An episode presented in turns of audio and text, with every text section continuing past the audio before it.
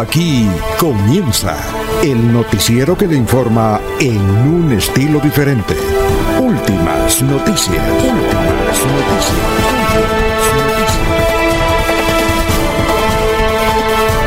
La información analizada por los expertos, sin sesgos, explicada con detalles, sin tanta carreta.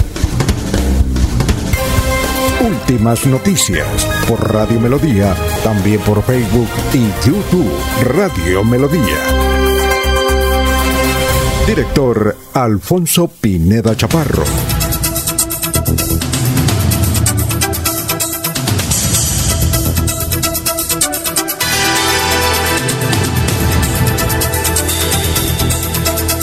Gracias a Dios. Hoy es viernes, viernes 13. Hoy es viernes 13 de noviembre del 2020. Nos abre el micrófono Arnulfo Otero Carreño para hablar a las 5 de la mañana, 5 minutos por Radio Melodía, 1080m, melodía en línea.com. Estamos por Facebook ya, estamos por YouTube. Bueno, y empezamos. Hoy hay que indicar que hoy, hace 35 años, hace 35, ¿cómo me pasa el tiempo? Se registró esa gran avalancha que dejó miles y miles de muertos en Armero. En Armero, eh, inclusive hay una cantidad de niños que se perdieron, muchísimos niños se perdieron y aún no se sabe el paradero de ellos y por qué murieron o en dónde están. Eh, algunos medios de comunicación recuerdan ese hecho hace 35 años. Inclusive cuando uno eh, va por las carreteras que son muy hermosas del Tolima. En eso Tolima nos da una gran ventaja. Si quieren ver carreteras hermosas, vayan al Tolima. Cuando uno llega al Tolima eh, en carretera, y cada vez inauguran una, hace unos un año inauguraron una que llega de, es una, una troncal prácticamente, de Honda directamente a Girardot. Extraordinaria esta vía, doble carril, imagínense, con viaductos y todo eso. Bueno, cuando uno va buscando y preguntando a la gente dónde queda tal sector, eh, tal municipio, esto, allá le dicen, ahí cerquita, le dicen el finado armero. El finado armero. Hay otro municipio que se llama Guayabal, en fin. Pero hace 35 años. De eso hablaremos en la presente emisión. Y vamos con el registro de las noticias más importantes, el resumen, un resumen que hacemos todas las mañanas a esta hora, de lo que ocurre a nivel departamental, nacional y mundial. Bueno, eh, una de las revistas de salud más importantes del mundo, del mundo es Global Health and Pharma. Esto es una, es una, una revista británica. Eh, cualquier médico en el mundo quisiera aparecer ahí con una mención. Pues bien, esta revista dice que uno de los mejores epidemiólogos del presente año en santanderiano, Oscar Franco. Oscar Franco, auténticamente santanderiano. Y la revista, pues todos los años, por esta época de noviembre, entrega premios al mejor neurólogo, sí, es decir, al mejor cardiólogo, y en este caso, le han entregado el premio al mejor epidemiólogo del mundo. Es Oscar Franco. Ese Franco, me dirá don Laurencio, tiene eh, de un apellido por ahí en el sector de Guadalupe. En el sector hay mucho Franco. Yo que eh, tener allá raíces en Guadalupe. Bueno, otra información, son las 5 de la mañana, 8 minutos. Eh, hay alertas, alertas, alertas, alertas, porque hay ríos que están a punto de desbordarse. El Magdalena, por ejemplo, el de Brija, el Sogamoso, el Carare, el Carare, el Opón. Muchos ríos, estas quebraditas. Otra noticia es que quedaron libertad 10 ganaderos. Recuerdan ustedes del lado de activos. Capturaron 12 y eh, dejaron libre 10. Es una operación aquí muy espectacular periculesca la semana pasada, ¿recuerdan ustedes? En varios eh, conjuntos residenciales, uno de ellos en San Simón de la Pradera, que queda cerca del Anillo Vial, que es extraordinario conjunto. Eso es trato como 50. Eh, también hubo en, en Ruitoque, hubo en algunos condominios de Piedecuesta, de la Mesa de los Santos. Muy bien, capturaban a, a 12 ganaderos por lavado de activos, supuestamente por estar lavando dinero con eh, comercializar ganado entre Colombia y Venezuela. Inclusive entiendo que ahí cayó el gerente de eh, el frigorífico Vijagual y lo votaron por eso, porque fue capturado. Pero ya quedaron en libertad, una libertad condicional, pero sigue la investigación. Eh, yo sí les comenté a ustedes la semana pasada que queríamos los nombres y en la fiscalía nos dijeron no, no, todavía no, vamos a esperar que se confirme la captura. Pues bien, quedaron en libertad. Casi todos, de apellido Osma, eh, los de apellido Ariza, todos están en libertad. Siguen la investigación para ver qué es lo que ocurrió. ¿Cuál es el aparentemente mal eh, entendido? Son las 5 de la mañana, 9 minutos. Un clima agradable, ¿sí? Ojalá que no llegue este fin de, semana para que aprovechen el puente. Bien, una noticia es que en Lebrija una hermosa niña de 16 años desapareció. Se llama Miriam Angélica Rodríguez Salines. Su señora madre está muy preocupada. Aquí dio un teléfono para si saben algo de ella. Miriam Angélica Rodríguez Salinas a raíz de la pandemia creo que ellos vivían en pie de cuesta y a raíz de la pandemia pues se fueron a vivir a una finca en Lebrija como está haciendo mucha gente, se va a ir a las fincas donde enfrentar el coronavirus eh, es menos penoso. Pues bien, esta niña aparentemente tenía un romance, parece que con un antioqueño. En todo caso ella se perdió desde el domingo. les repito el nombre, Miriam Angélica Rodríguez Salinas.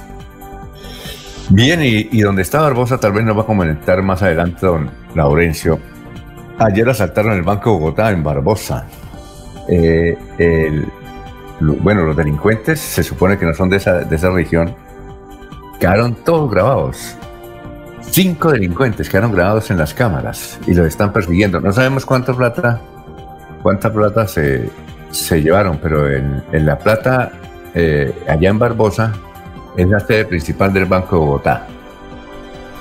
Bueno, y esta es una buena noticia de la alcaldía de Bucaramanga. Eh, a bordo de una unidad móvil especialmente acondicionada, expertos en finanzas, empresas y comercio comenzaron a recorrer barrios y veredas. Es una especie de... Es, un móvil, es un móvil que tiene la alcaldía de Bucaramanga para llegar prácticamente la administración a los barrios. Parece una buena idea ahora en pandemia. Ya iba a Morro Rico, a los barrios del oriente de la ciudad, al barrio Albania, y lo van a meter por todos los barrios populares de la capital santanderiana y no populares. Es una idea del alcalde Juan Carlos Cárdenas. Y esto es también para reactivar eh, el comercio.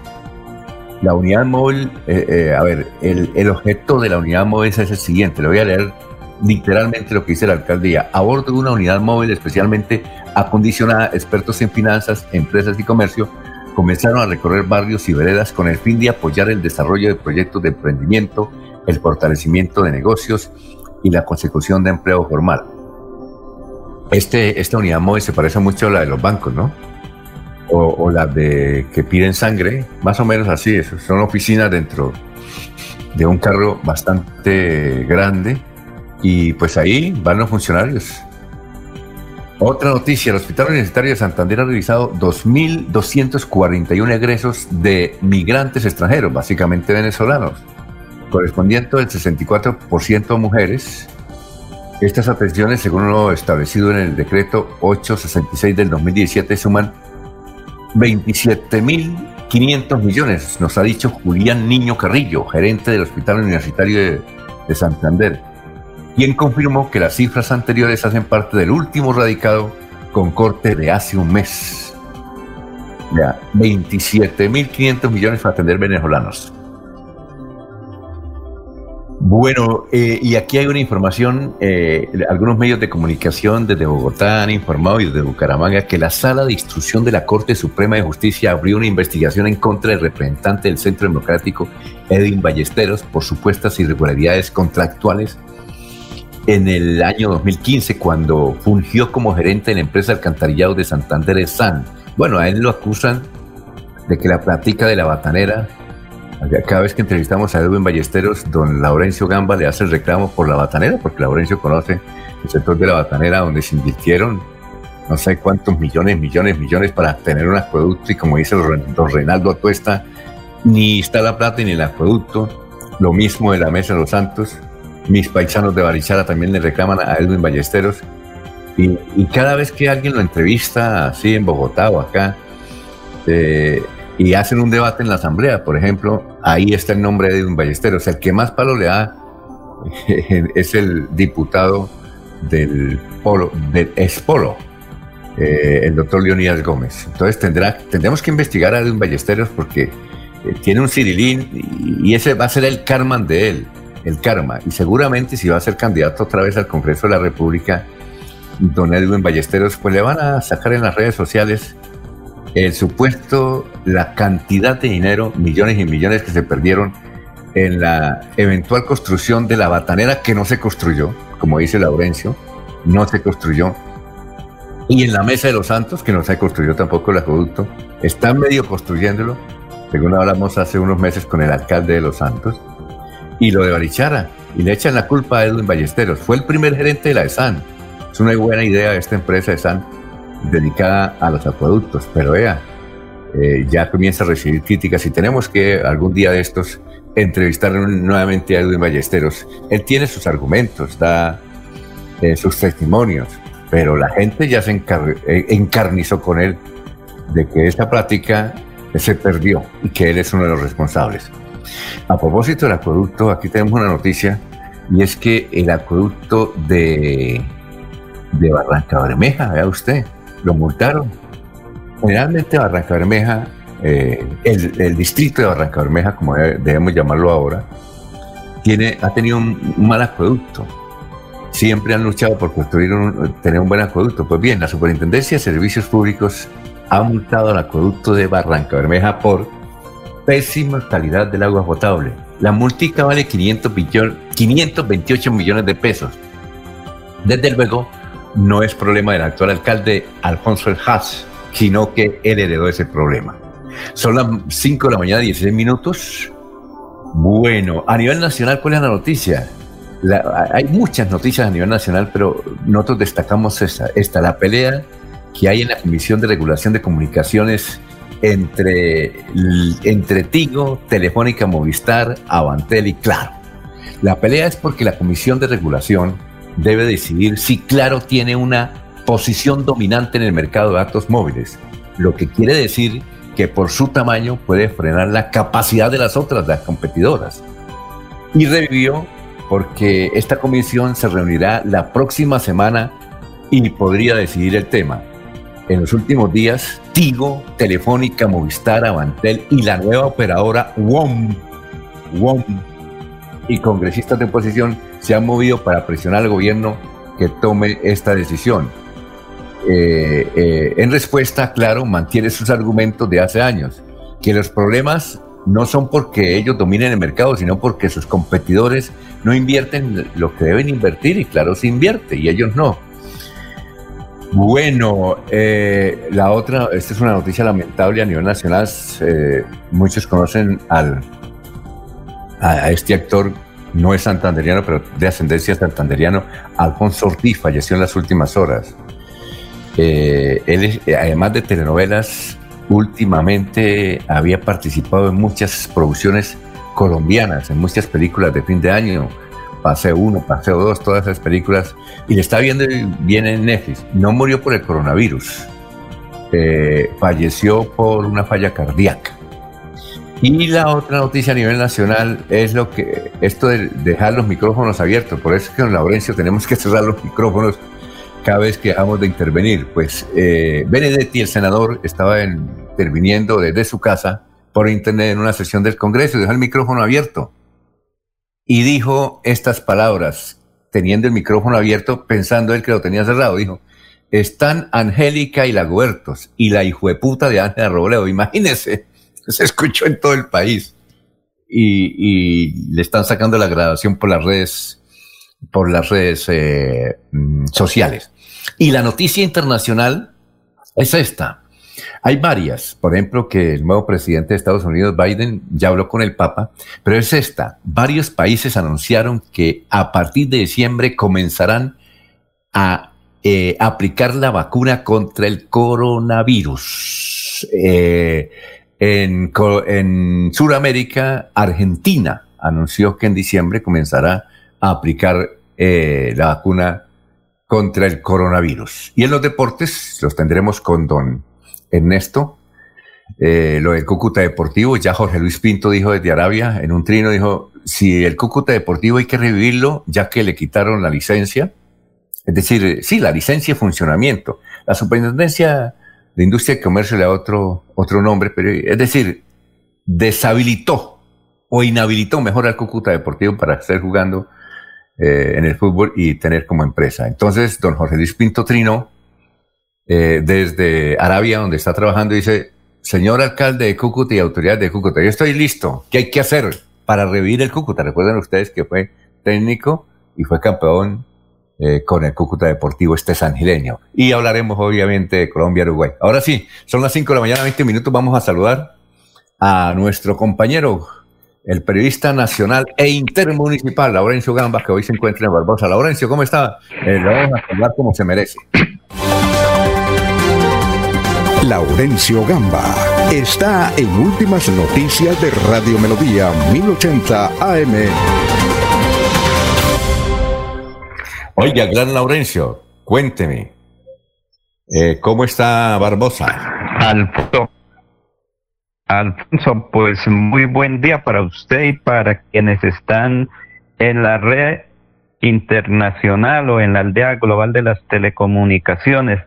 Pues bien, Alfonso, sin embargo, ayer la salida de Bucaramanga un poquito con mucha lluvia y hay en el sector de Piedecuesta, Curos, pues un trancón enorme porque como se están ejecutando las obras de rehabilitación del sector, pues siempre se dificulta el paso de Piedecuesta a Curu duramos casi hora y media. Además, pues sin señal de ningún operador telefónico en ese sector y en medio de cero bastante fuerte. ¿Por qué de Piedecuesta a Curus? Eh, señor. Tanto tiempo? ¿Por qué duraron tanto tiempo de Piedecuesta a Curus? Hay en Pailitas, eh, creo que se llama la Españolita, Españolita. Sí, señor. En la Españolita se está presentando en la Españolita están haciendo obras de, de la afectación de las pasadas eh, eh, de lluvia y entonces pues es controlado el paso vehicular en ese sector. Entonces por eso se demora bastante, mientras que pasan unos vehículos, unos 25 a 30 vehículos eh, subiendo hacia los puros o en la bajada hacia pie de cuesta. Entonces esa es la demora. Eso este, pues están trabajando intensamente en ese sector y prácticamente hasta el peaje de los curos, pues el peaje de Piecuesta se presentan las dificultades, Alfonso. Y hay plan especial de seguridad para hoy por eh, parte de la policía en los municipios santanderianos por el largo puente festivo. El gobernador Mauricio Aguilar Hurtado ayer le celebró la fiesta nacional de la policía para el departamento de Santander con el coronel eh, Julio Cabrera. Y ayer, como usted lo dijo, Alfonso, en Barbosa, pistoleros asaltaron una entidad bancaria. Se dice que más de 100 millones de pesos se llevaron los asaltantes. Y llueve en gran parte del sur de Santander. Por aquí, a esta hora ya comienza la temporada lluvia y hasta el municipio de Bolívar se desplazó la secretaria de Educación de Santander, María Eugenia Triana, para revisar la ejecución de obras en el Colegio Simón Bolívar. Y hoy es el partido de la Selección Colombia en Bucaramanga y en los 86 municipios restantes hay planes de seguridad especiales. Precisamente el comandante de la Policía MEU de Bucaramanga pues nos habla sobre los operativos que se comienzan a operar en, en el área metropolitana y particularmente en Santander. Para el próximo encuentro Colombia-Uruguay, la Policía Metropolitana de Bucaramanga contará con 350 policías de apoyo adicional al servicio tradicional, los cuales estarán distribuidos en 80 puntos a intervenir en el área metropolitana de Bucaramanga. Igualmente contaremos con el apoyo de 16 reacciones motorizadas, una recomendación muy especial a toda la ciudadanía, la prohibición del consumo de bebidas embriagantes en espacio público. A nuestros aficionados, recordarles el buen comportamiento, un comportamiento ejemplar y vivir el fútbol en paz y en sus casas. Las caravanas de tránsito harán los controles de BODs en los diferentes puntos. Al finalizar el encuentro, la Policía Nacional destacará diferentes caravanas de tránsito para el control de la embriaguez. Igualmente contaremos con el apoyo del grupo Antirriña, el cual estará destacado en diferentes puntos críticos del área metropolitana.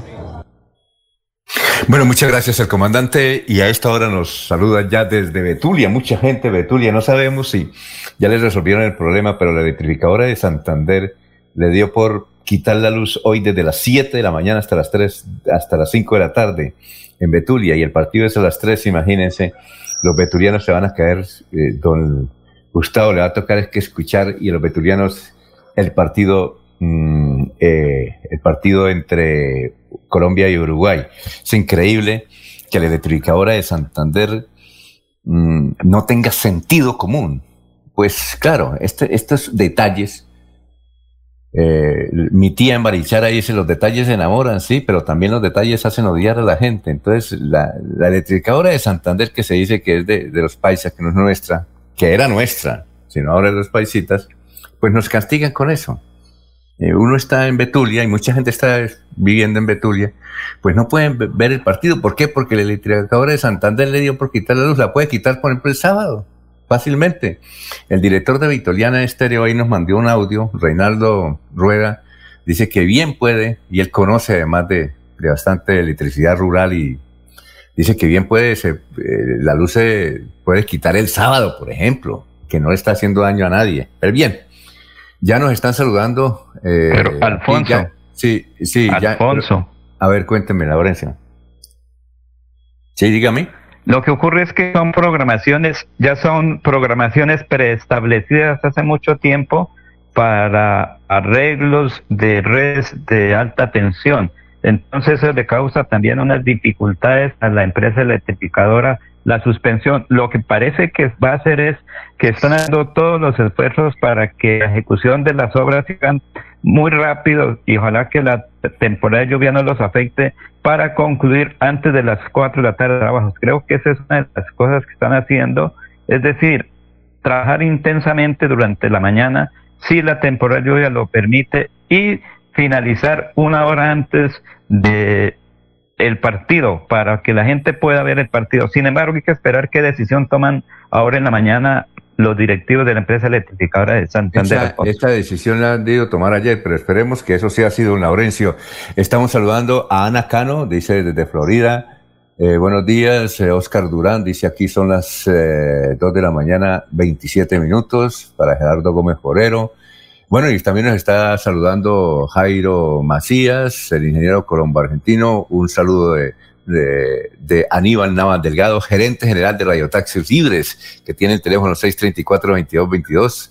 Un saludo igualmente muy, muy especial eh, de don Ramiro Carvajal de Deportivos Carvajal, Lino Mosquera, Peligan, Jairo Alfonso Mantilla, un saludo para Jairo Alfonso Mantilla, guerrero, echado para adelante, buena gente, Jairo Alfonso.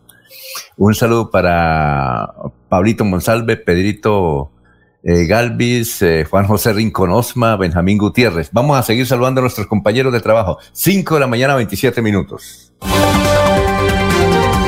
Jorge Caicedo está en Últimas Noticias de Radio Melodía 1080 AM.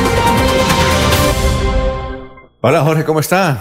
Tenga usted muy, pero muy buenos días. ¿Qué señal de internet tiene su padre? Creo que es de su padre o de su hijo, pero allá en Puerto Viches. Excelente, excelente, don Jorge. Don ¿Ah? Alfonso, muy buenos días. Como siempre, feliz de compartir con ustedes este espacio de últimas noticias y poder llegar a todos nuestros amigos que nos acompañan en los diferentes señales de últimas noticias.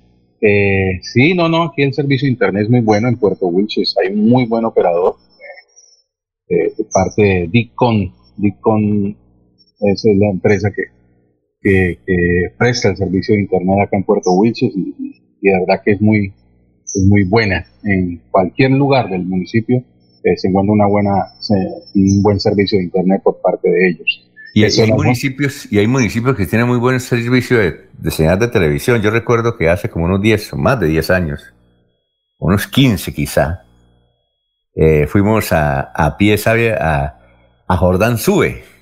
No sé si usted ha ido a Jordán Sube. Yo fui. No he tenido oportunidad, pero sí. No, no nosotros fuimos con unos amigos, eh, unos periodistas, eh, y con mis. Ah, no, eso es como unos 20 años. Mis hijas estaban muy pequeñitas y fuimos a pie caminamos y regresamos.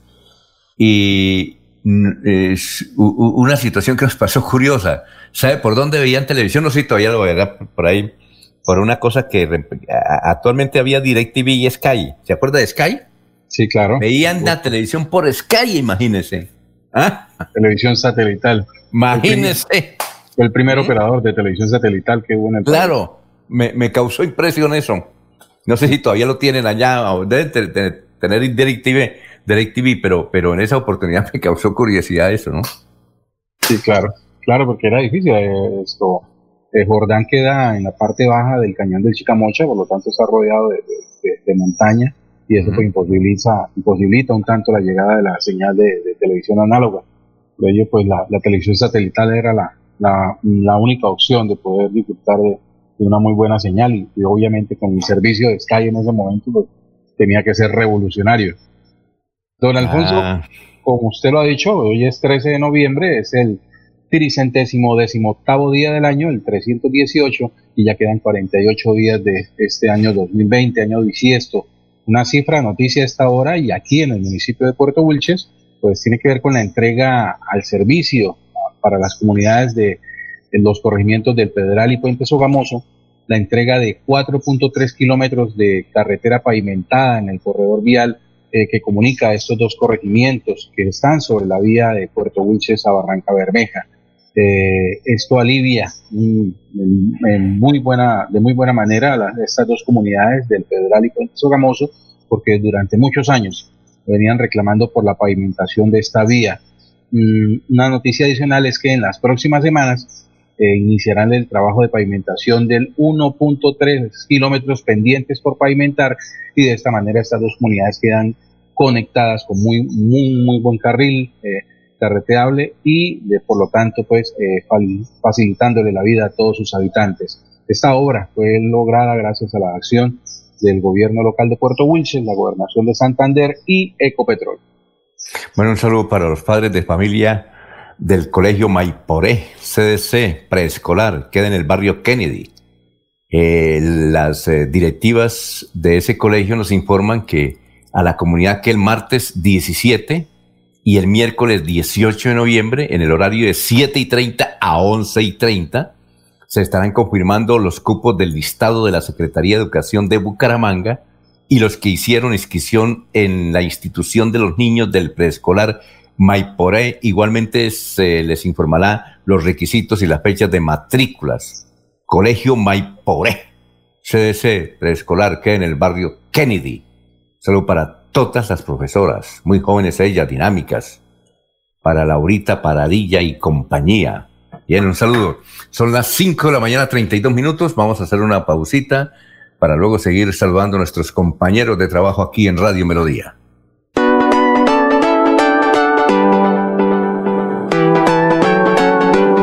Melodía, Melodía, Radio Sin Fronteras.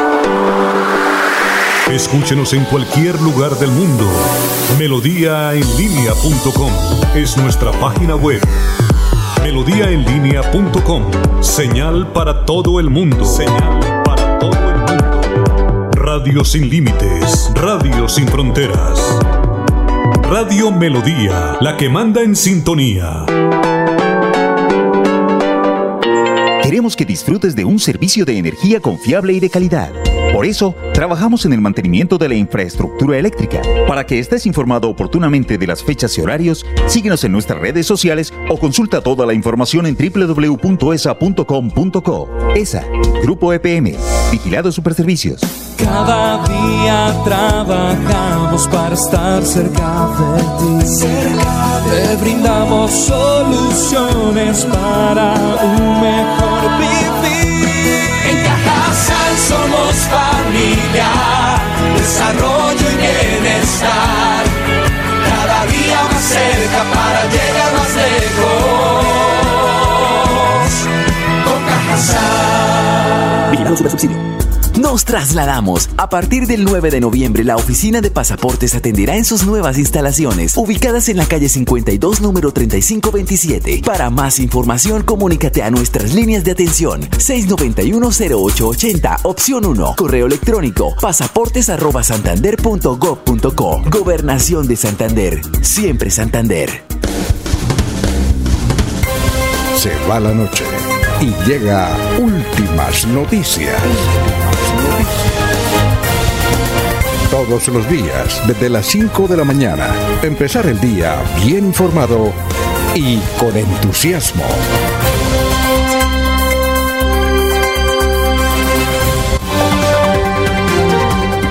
César Tavera está en Últimas Noticias de Radio Melodía 1080 AM. Bien, antes de saludar a César, saludos de la gente que nos escucha a esta hora, que nos está escribiendo. Cuando Dios Solarte nos escribe y dice, hoy gana Colombia, deben hacer la polla como hicieron la otra vez. Claro, no César, tenemos que hacer una pollita. Cuando estemos todos, hagamos la pollita. A ver qué nos podemos ganar.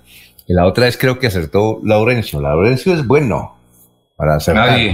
Bueno, Gustavo Pinilla Gómez nos escribe, dice la electrificadora de Santander, paisa regalada por Serpes, castigada por ser el municipio más puntual en el pago del servicio de energía eléctrica. Claro, Gustavo Laurencio nos dice que es posible que a las dos de la tarde eh, terminen de hacer algunas actividades y puedan ver el partido allá. Oiga, y nos escribe Johanna. dice, ¿será que los funcionarios que hacen el trabajo de la electrificadora en Betulia no les gusta el fútbol? bueno, ¿qué más, César? ¿Qué ha habido? Director, muy buenos días. ¿Qué cosas buenas ha habido? ¿Qué hay que hacer? Muy buenos, días, a todos los oyentes. Aquí hay que hacer, hacer el bien. Oiga, tiene que ser de polla, ¿no? Hacer el bien y no mira, claro, sí, claro que sí. Bien por recordarme esa idea, pero también la tenía presente para hoy, claro que sí. Hacer el bien sin mirar aquí. A propósito, director, hoy es el, en un día como hoy, tan fresco y tan bonito los amaneceres con nubosidad. En un día como hoy, hoy es el Día Mundial de la Enfermedad de Huntington. La enfermedad de Huntington es eh, la degeneración de las neuronas que están en la base del cerebro. Es una enfermedad hereditaria y eh, produce la pérdida de cognición con el paso del tiempo. Generalmente comienza entre los 30 y 40 años y, y esta enfermedad crónica puede, puede durar toda la vida o años hasta que el paciente fallece porque se deteriora su vida. El diagnóstico y la fisioterapia mejoran la calidad de vida, pero es una enfermedad incurable y no, y no tiene, eh, es un tema de que hay un gen que se repite y, detona la enfermedad a esa edad. Es una enfermedad dura y catastrófica. Eh, pero en contrapeso a eso, hoy es el Día Mundial de las Librerías. ¿De qué? ¿A ah, qué bueno? De las librerías. Oye, en Bucaramanga, en Bucaramanga únicamente quedó Ofitécnica, librería, ¿no? Nada más. Esa librería ha sido, bueno, va a llegar la Lerner, ¿no? Sí. Va a llegar la Lerner donde era eh, eh, Ahora Palabra y la librería de la Cámara de Comercio, la que manejaba César, la, o la librería, quiero recordar, a Fidel, la librería Millennium, esta última ahora vendió libros a la entrada de la UIS, un apóstol de eso, algún día alguien tendrá que hacer los reconocimientos a Fidel. Eh, aprendimos de él y aprendimos de sus libros y era generoso. Eh, en mi tiempo de, niño, la movida chueca eh, intercambiaba libros y vendía. Oiga, se acabó, ¿no? Usted iba a la movida chueca, ¿no? Sí, a cambiar libros y a, y hacerse a libros que eran para uno pues, incunables, entre comillas. ¿Recuerda usted dónde quedaba la movida chueca, don, don César? Quedaba por la. Eso era por la.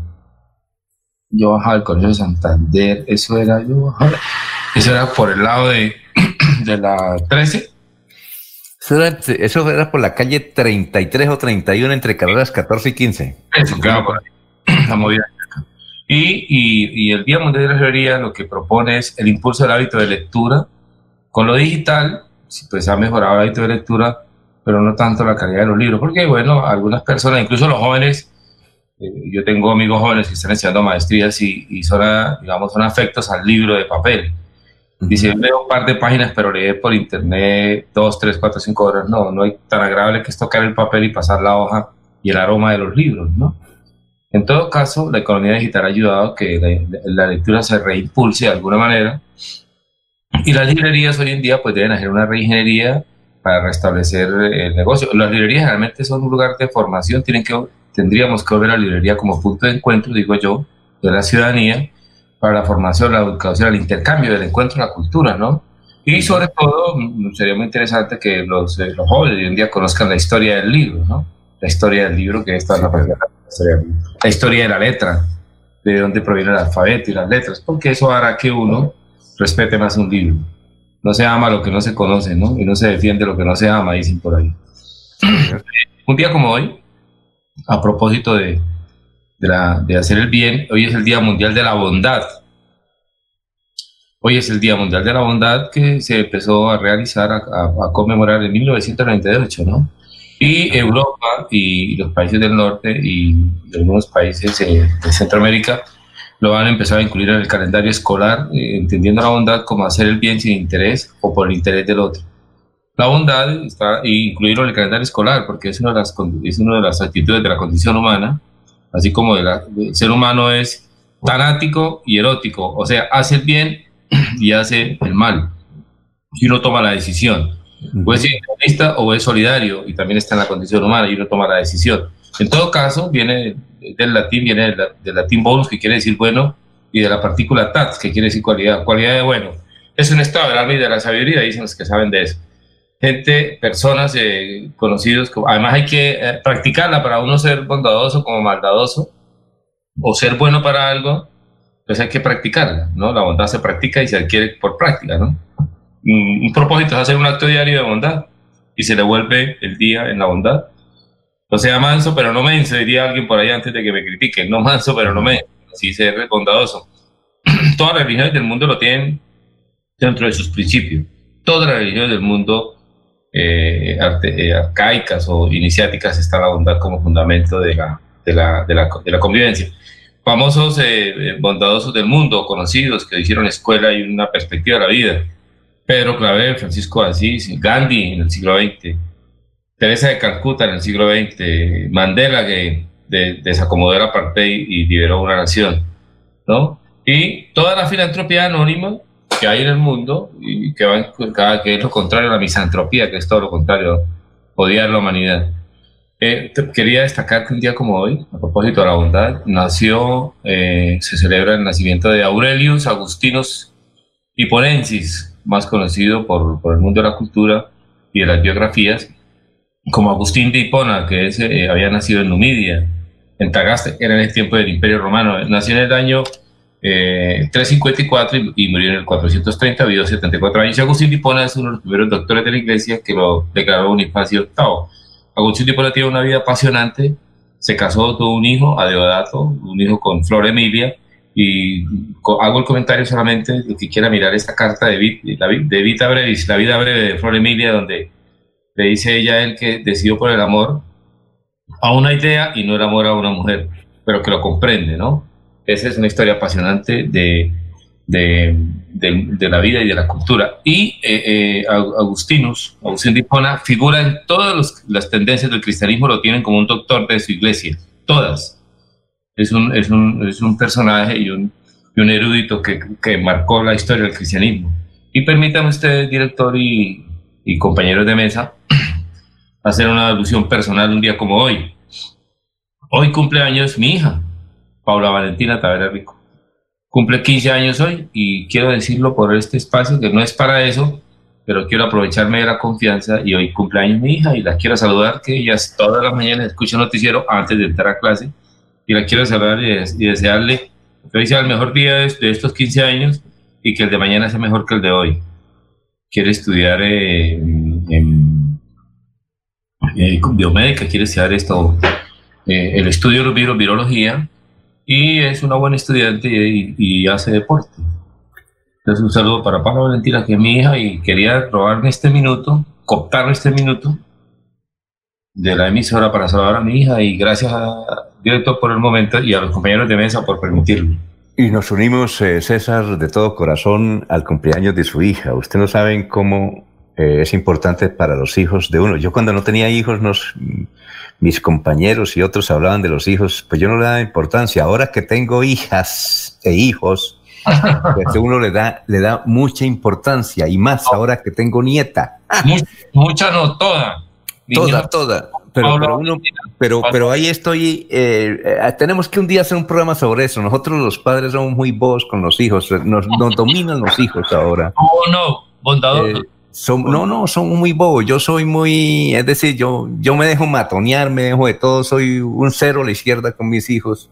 Porque, uno quiere todo lo, todo lo bueno, uno quiere todo lo bueno para los hijos y así somos todos los padres, alcahuetas.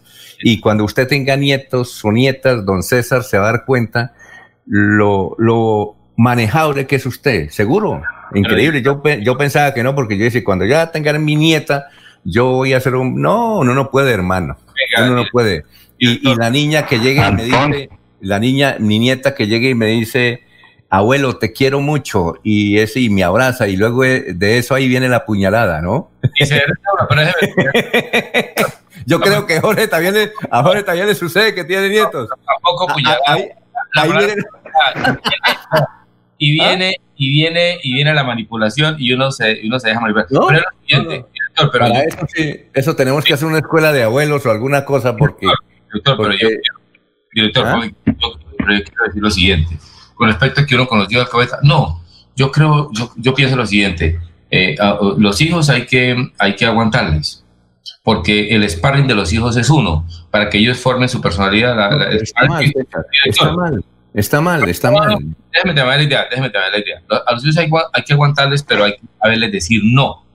O sea, que ese es el gran problema. Ahí hay, que, hay que aguantar a ellos porque ellos tienen con uno rivalidad, ellos tienen con uno, hacen con uno rupturas, porque es la manera de salir del cascarón y desarrollar su propia personalidad. Y la personalidad de los hijos, es, eh, de la forma como sea un hijo, habla del papá y la mamá. No. madre pero venga. César, César, uno. El, papá, el problema está con el papá y la mamá, son absolutamente, no le hacen contradicción y se sienten culpables no sé por qué y a todos le dicen sí, ese sí es el problema. Pero los hijos, sí, hay que decirles no, hay que decirles no y hay que decirles sí y hay que confrontarlos y permitirles imprudencias y también hay que, hay que halagarlos y hay que, eh, digamos, hacerles que paguen los costos personales de decisiones y desaciertos si no cumplen con los deberes. Eso es de la vida.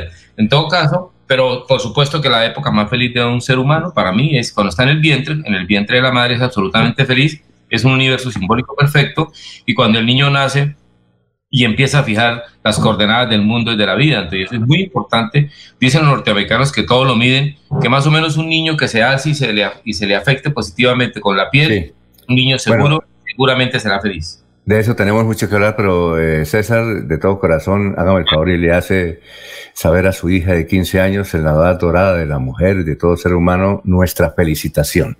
Bueno, vamos, ¿qué decía Laurencio antes de ir a unos mensajes? Laurencio, ¿qué decía? Alfonso, por aquí también un saludo especial. Sí, Alfonso, es un saludo muy especial también para mi hermano mayor 70. Estamos hoy precisamente en las vísperas del cumpleaños de mi hermano, por eso estamos reunidos los hermanos aquí en Barbosa, en Alto de Toscana. ¿Trino? Laureano, el hermano mayor, cumple hoy. Oiga, y, Laureano, Laurencio. Oiga, y Laureano, Laurencio. No, esa es una confusión tremenda, ¿no? Laurencio. Obviamente. Entonces, existe Laurencio, eh, Laureano Gamba. Yo pensé que no existía Laureano Gamba. Sí, claro. Laureano Cristóbal, Cristóbal Laureano. Ah, bueno, me saluda don Laureano Cristóbal. En homenaje a Laureano Gómez y al descubridor Cristóbal Colón. Bueno, perfecto. Vamos a una pausita Muy amable. Eh, para saludar a nuestro siguiente compañero de labores como se merece, pero vamos a una pausa. Son las 5.47. Los Olivos, un homenaje al amor. Primera clave para superar el duelo. Acepta tus propios sentimientos. Lo mejor es darle la posibilidad de atravesar sentimientos como negación, tristeza, frustración, ansiedad, vacío, miedo. En tu duelo estamos ahí. Los Olivos, los Olivos. Por años hemos soñado con mejores días, con viviendas dignas para todos, con más y mejores espacios deportivos, con programas para la gente. Pero ya no tendremos que soñarlo, vamos a vivirlo. Con una inversión de 1.7 billones de pesos en proyectos de conectividad e infraestructura para el desarrollo económico, le abrimos camino al progreso. Gobernación de Santander. Siempre Santander. Se va la noche y llega últimas noticias. Todos los días, desde las 5 de la mañana, empezar el día bien informado y con entusiasmo.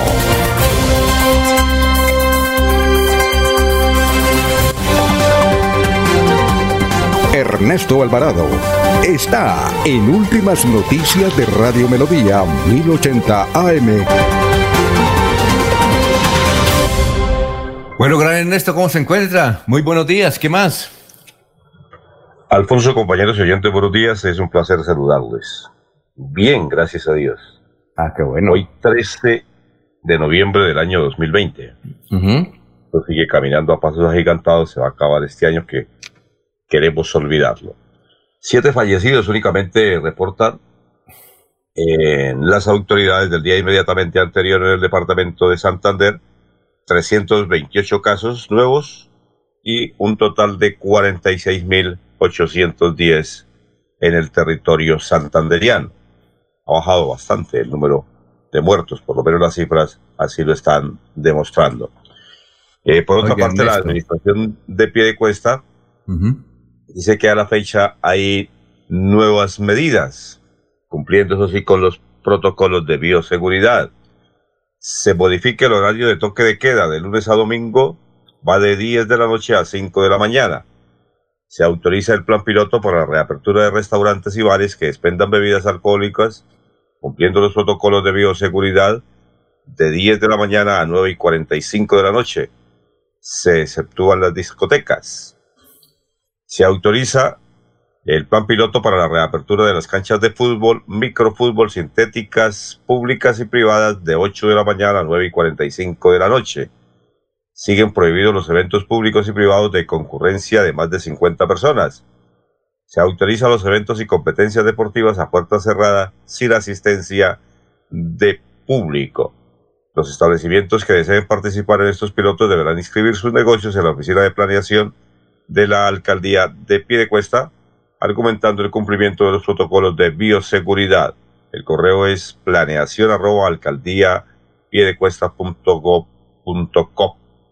eh, esto es, eh, según las autoridades, para la reapertura gradual de la economía en esta localidad, para que se siga dinamizando la economía. Oye, Ernesto, uno no entiende la gente, ¿no? Eh, pues todo el mundo está esperando la vacuna, ¿no? Hicieron una encuesta a nivel nacional y el caso de Bucaramanga, el 50% dice que se aplica la vacuna y el otro 50% que no. O sea que yo pensé que toda la gente quería la vacuna.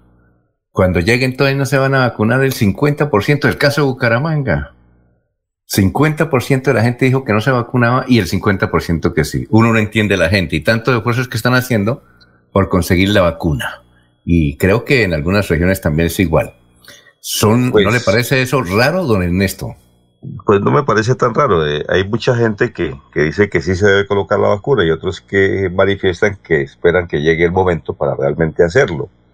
Eh, a medida que vaya pasando el tiempo, eh, va a pasar como las otras vacunas, que se hacen estrictamente necesarias. Y entonces en ese orden de ideas se les van a pedir a usted para hacer cualquier diligencia. o tendremos que colocarnos la basura, perdón, la vacuna. Cuando, mm. cuando usted vaya y le digan, para salir del país tiene que tener la vacuna del COVID, eh, para entrar a un municipio tiene que tener la vacuna del COVID, pues sencillamente tocará hacerlo. Claro, entonces, eh, exacto, de alguna manera les, obliga. ¿Qué iba a decir don Laurencio?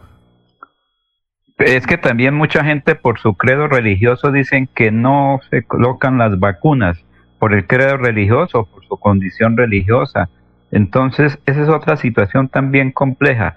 Y en eso es la autonomía del ser humano, que dice, no porque Dios me protege según su fe, según su creencia, Y en el futuro, pues la obligación es que todos queremos a que nos vacunen. Eso es una decisión, es una norma de sanidad. Y a Ernesto, que saludos por aquí de la gente de Moniquirá, que los tiene olvidados, me dice por ahí un amigo. Ernesto, usted tenía ahorritos en el Banco Bogotá ya de, de Barbosa porque lo desocuparon ayer. No, el que, tiene que estar yo no, realmente hace mucho rato no voy a, a, Barbosa, pero el que tiene que estar preocupado es un gran amigo mío, que suele manejar la cuenta ya en ese banco. no, ya, ya comprobó que no, no tuvo problemas. Eh, bien. pero es que además de Laurencio yo tengo más amigos. Mire, yo creo que van a obligar a, eh, sí, generalmente lo que dice Laurencia es cierto. Los testigos de Jehová, por ejemplo, ellos no se van a dejar poner la vacuna. Pero en Argentina, en Argentina ya están haciendo avisos, por ejemplo, de esta naturaleza. Para entrar a este negocio tiene que mostrar el certificado de la vacuna. Director. Entonces, mi querido hermano, si usted va a llegar y supongo, si en Argentina están haciendo eso, porque ya están haciendo los avisos, para ingresar a este lugar hay que mostrar al vigilante el certificado de la vacuna, tanto en el celular o, físico. Así es que mi hermano, eso va a ser eh, a partir del año entrante y supongo que aquí en, en, eh, en, Colombia harán lo mismo. Yo, por ejemplo, tengo un restaurante, yo colocaría ese aviso. Director. Eh, es, es, mi restaurante y digo, el que quiera entrar, por favor, que muestre el certificado de la vacuna. ¿Qué iba a decir, César? No, iba a decir lo siguiente, y, y es una, a propósito de la, del, de la editorial de la emisora. Es de mi, asumo la responsabilidad de lo que ¿De, cuál, de, la editorial de qué? De que lo que se dice, eh, el responsable es el que lo dice. Ah, claro. Voy a, por supuesto. Voy a plantear lo siguiente. No, ¿cómo así que no me dejo aplicar la vacuna? La libertad mía termina donde comienza la del otro. Es decir, eh, está bien que yo fuera un, un estado dentro del estado, viven en un territorio y nadie más habla solamente los que no quieren aplicarse la vacuna viven apartados de los que se la aplican. No es que hay un, hay un intercambio y hay una dinámica socioeconómica y cultural. Eso no es si quieren, es. Eh, la autonomía y la libertad depende de la libertad y la autonomía del otro. Y si con mi actitud yo afecto negativamente a la sociedad, el Estado está en la obligación de, de, ponerme la vacuna. Eso es muy, eso es eh, similar al tema de la educación. Eso no es que el papá quiera o no quiera ir a llevar al niño a la escuela, es que tiene que llevarlo. Si no, el Estado mira al Padre que lo lleva, que es un derecho inherente a la humanidad, lo mismo la salud y la sanidad es un derecho inherente a la humanidad, es un derecho fundamental. Pueden decir lo que sea, pero tienen que aplicársela. Y, es así, tienen que aplicársela porque atenta contra mi salud y atenta contra mi vida. Entonces, uno, dos. Es hora, y, está bien, a la gente no se le puede obligar a creer o a no creer. O sea, usted cree, no se le puede obligar a que no crea. Y usted no cree, no se le puede obligar a que crea, porque es la fe y la, y la razón son eh, dos discursos antípodas. Alguien dirá que tienen cercanía, sí, tienen cercanía, pero el, que eh, orienta la vida por la fe está muy bien y el que orienta la vida por la razón está muy bien. En todo caso, en todo caso, eh, no es un tema ni de la razón ni de la fe, es un tema de la responsabilidad, de lo razonable. Y toca aplicarse la vacuna. Bueno, yo conozco, y lo, tengo que decir, yo conozco familia, no, somos, no soy amigo, pero he sabido de familias, he ido a velorios y he ido a, a conmemoraciones de personas que les dio cáncer y no se aplicaron el tratamiento porque la religión se lo permite y si, podían mejorar la calidad de vida y podrían alargar la vida y podrían dominar la enfermedad, se echaron a morir porque Dios los protege. Eh, respetando ese principio y respetando esa, esa decisión, eso es contra él mismo, está atentando contra su vida y eso es lo más indecoroso que hay. le voy a dar este dato, César. Eh, eh, le, voy a dar este dato. César, le voy a dar este dato de sociedades analfabetas e ignorantes. le voy a dar este dato. El, el, presidente de Filipinas o el primer ministro de Filipinas, bueno, hecho, la primera autoridad de Filipinas anunció. Duquerque, ah, bueno, es presidente, bueno, el, que sea. Se llama dijo, Sí, dijo que está preparando un decreto, escuche bien, está preparando un decreto para exigir cuando haya que, cuando se esté aplicando la vacuna y ya comience la, la vacunación masiva, un decreto donde la policía, así como cuando le pide a uno papeles, las cédulas y no la tiene, listo, problema. Entonces, el que no tenga el certificado de la vacuna de él, tanto en el celular como en el papelito, para la cárcel. Y está construyendo una cárcel inmensa. sí, sí, exacto, una cárcel inmensa, obviamente con médicos y todo, donde el que no tenga eso se va para ese lugar. Es prohibido transitar en Filipinas sin el porte vacunar, como él dice. Así es que yo creo que varios, y lo que dice usted es cierto, hay que obligar a la gente, así no esté de acuerdo hay que obligarla. Es la, eh, eh, eh, es la calidad de la, de la salud en los humanos. Yo no estoy de acuerdo con la vacuna cuando me la van a poner porque yo soy medio cobardón para eso. Yo, yo, yo entro, eso es un- una cosa impulsiva tonta que uno tiene. Pero yo no estoy de acuerdo porque me duele el pinchazo. le- Uno es un medio, seguramente el niño en las vacunas que le van a dar país lo maltrataron a uno. Pero, pero hay que ponérsela. O sea, ¿cuál es la razón para no ponérsela? No hay ninguna razón, hay una razón mítica y supersticiosa. Eso es irresponsable. Y eso es minoría de edad y eso es no salir del atraso ni de la caverna. Eso no, eso no, eso, eso ni siquiera. Bueno, don- nos dice don César que la movida chueca, yo estoy, en, no sé, yo creo que la- aquí está mal don Lino Mosquera, dice la movida chueca la atendía René, le decíamos la rana René y estaba ubicada en la carrera 19 entre calles 30 y 31. Tiene toda razón. Allí, aquí, no, a mí parece que era la carrera 15, hermano, seguro, yo No, estoy... Lo confundí, lo confundí con la sombrilla, perdón, perdón, él tiene razón, él tiene razón. Eh, eh, sí, eh, eh, dice, la movida chueca estaba en la carrera 19 entre calles 30 y 31. Allí encontrábamos toda clase de matachos y revistas de Calimán, Capaz, Santos el enmascarado de plata, Arandú. ¿Te acuerdas de Arandú? Libros de Eh, allá me dice a la María y la vorágine de niño y me leí la María de un libro traído de la movida checa, claro que sí. ujú. ¿Y cómo es de este, de este, de este cómics chileno? ¿Cómo era que llamaba? Ah, ya no, no existe por ahí las. Pepo, Pepo. Pepo, pero ¿cómo se llama la? Eh, Condorito, Condorito. Condorito, Condorito. Condorito. Y los libros de, de, de ¿cómo se llama? Del, del colombiano eh, el que escribió Flor de Fango, eh, José María Vargas Vila, por supuesto. Y, u- y una que otra, César. Señor, sí, señor, sí, Yo señor. creo que usted también, una que otra revista pornográfica, ¿no? Yo, era- yo era...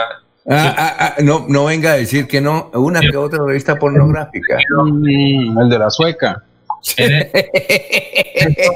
en eso siempre he sido pulcro en eso, director. Ah, ah, ah, ah. No, ah. Muéstrame las manos, muéstrame las manos. Ya empezaron con el matoneo, ya empezaron con el matoneo. Oiga, y, yo, y yo voy a seguir con el matoneo. Es que eh, déjeme felicitar a César porque su hija llega a los 15 años. Gracias, Ernesto. Que mi Dios me le dé mucha salud y sabiduría. Y lástima que no tengamos por ahí la niña cerquita para preguntarle cómo hace para aguantarse el papá. No, el papá es, eh, no, el papá es de, ese- el papá No, es no, muy es muy buena consentidor. gente, pero, pero a veces cuando, para cuando, aguantar.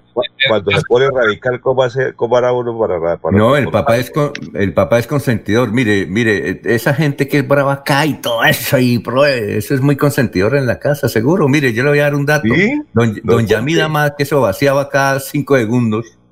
Eso, eso lo vaciaba, eh, vaciaba la gente. Cada 15, no sé si ya seguirá vaciando don Yamida más.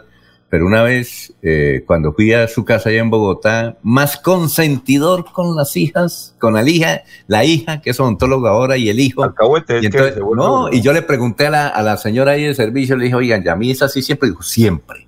Nunca le he visto ni siquiera un mal genio con ella. Le dije, "Le- ¿y usted sabe cómo es con nosotros allá? Dijo, sí. Entonces, don César es igual. Aquí se le sale la piedra y todo, pero eso no. Eso es. O sea, él, lo regaña aquí por fuera. sí, claro, él, se desquita una aquí con nosotros. Él se desahoga aquí con nosotros. Pero en la casa Ah, ya, ya, ya. es un amor. De todas maneras, felicitaciones y que, que Dios le conserve su hija. Sí. No, es un testimonio, yo jamás, jamás me pongo bravo. Pero eh, en el ¿Ah, caso no? de No, de sal al Es pura tinto, impresión. de tiéndole- de tiéndole sal- poniéndole sal al tinto, cuando Yamida fue tan consentidor que eh, el hijo el hijo que heredó lo debería haber heredado lo de pero tal vez por tan alcahueta el hijo sirve para poco. Dice aquí un Juan José Rincón Osma, eh, me uno a las palabras, los hijos para nosotros los padres siguen siendo unos bebés, así tengan la edad que tengan en mi casa, nosotros aquí en la No, casa no, la mayor tiene 40, ¿ah? Y el segundo 32, la tercera 29 y siguen siendo como unos bebés. Me quiero unir a la felicitación de la hija de mi gran amigo y a, a quien admiro mucho, al doctor César Tavera, que eh, lo conocí aquí siendo secretario en Florida Blanca. Bueno, Y, y además Eh, dicen que, que si uno de papá es eh, alcahuete de... No, no, de abuelo es súper alcahuete. No, no, yo, yo tengo ese problema, excesivamente alcahuete. Seis de la mañana, tres minutos. Vamos a una pausa. Estamos en Radio Melodía. Aquí Bucaramanga, la bella capital de Santander. Transmite Radio Melodía, Estación Colombiana, HJMH, 1080 kilociclos, 10.000 vatios de potencia en antena, para todo el oriente colombiano. Cadena Melodía, la radio líder de Colombia.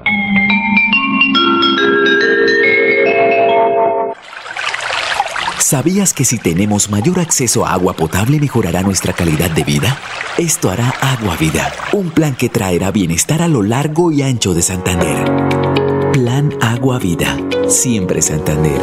Gobernación de Santander. Un especial saludo a los habitantes de Bucaramanga y Santander. Les habla el doctor Javier Aristizábal. He investigado las plantas medicinales colombianas por 20 años. He creado la terapéutica natural al altel para tratar las principales enfermedades de los colombianos. Estoy con ustedes de 10 y 30 a 11 de la mañana por esta emisora. Estoy seguro que lograré cosas interesantes en la salud de todos ustedes.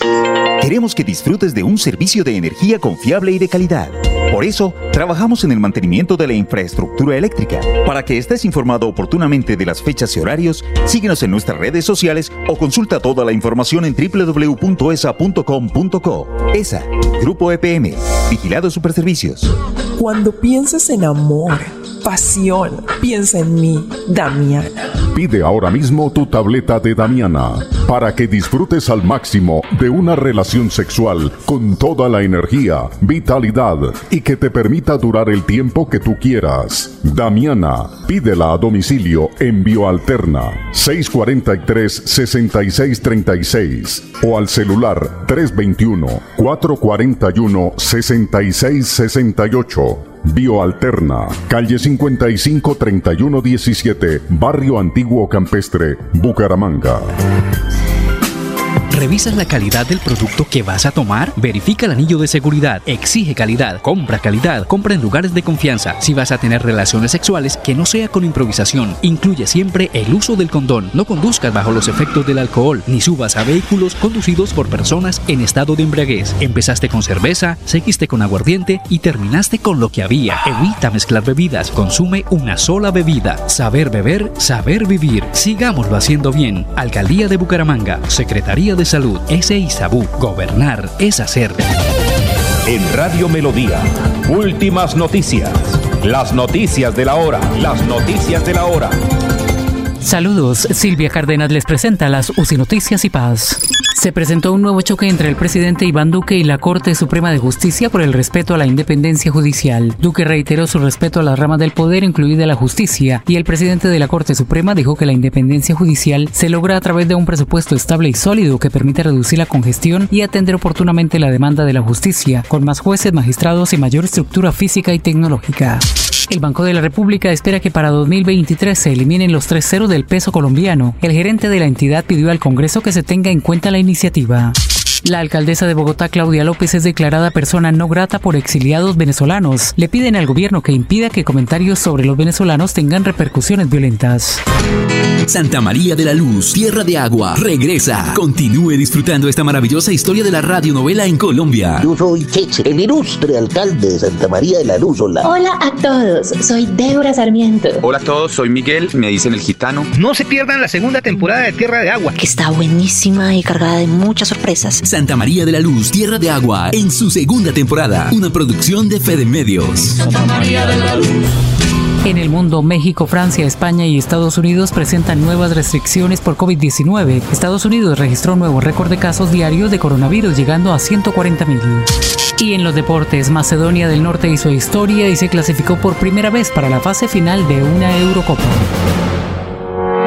Tener buenas vías de acceso mejora la calidad de vida, porque llegamos más rápido cuando viajamos. Los campesinos pueden vender sus productos. Podemos ir con urgencia a los hospitales, llegar al colegio más seguros. Eso es calidad de vida. Con el Pacto Funcional Siempre Santander, abrimos camino hacia el progreso. Gobernación de Santander, siempre Santander. Se va la noche y llega últimas noticias. Todos los días, desde las 5 de la mañana, empezar el día bien informado y con entusiasmo.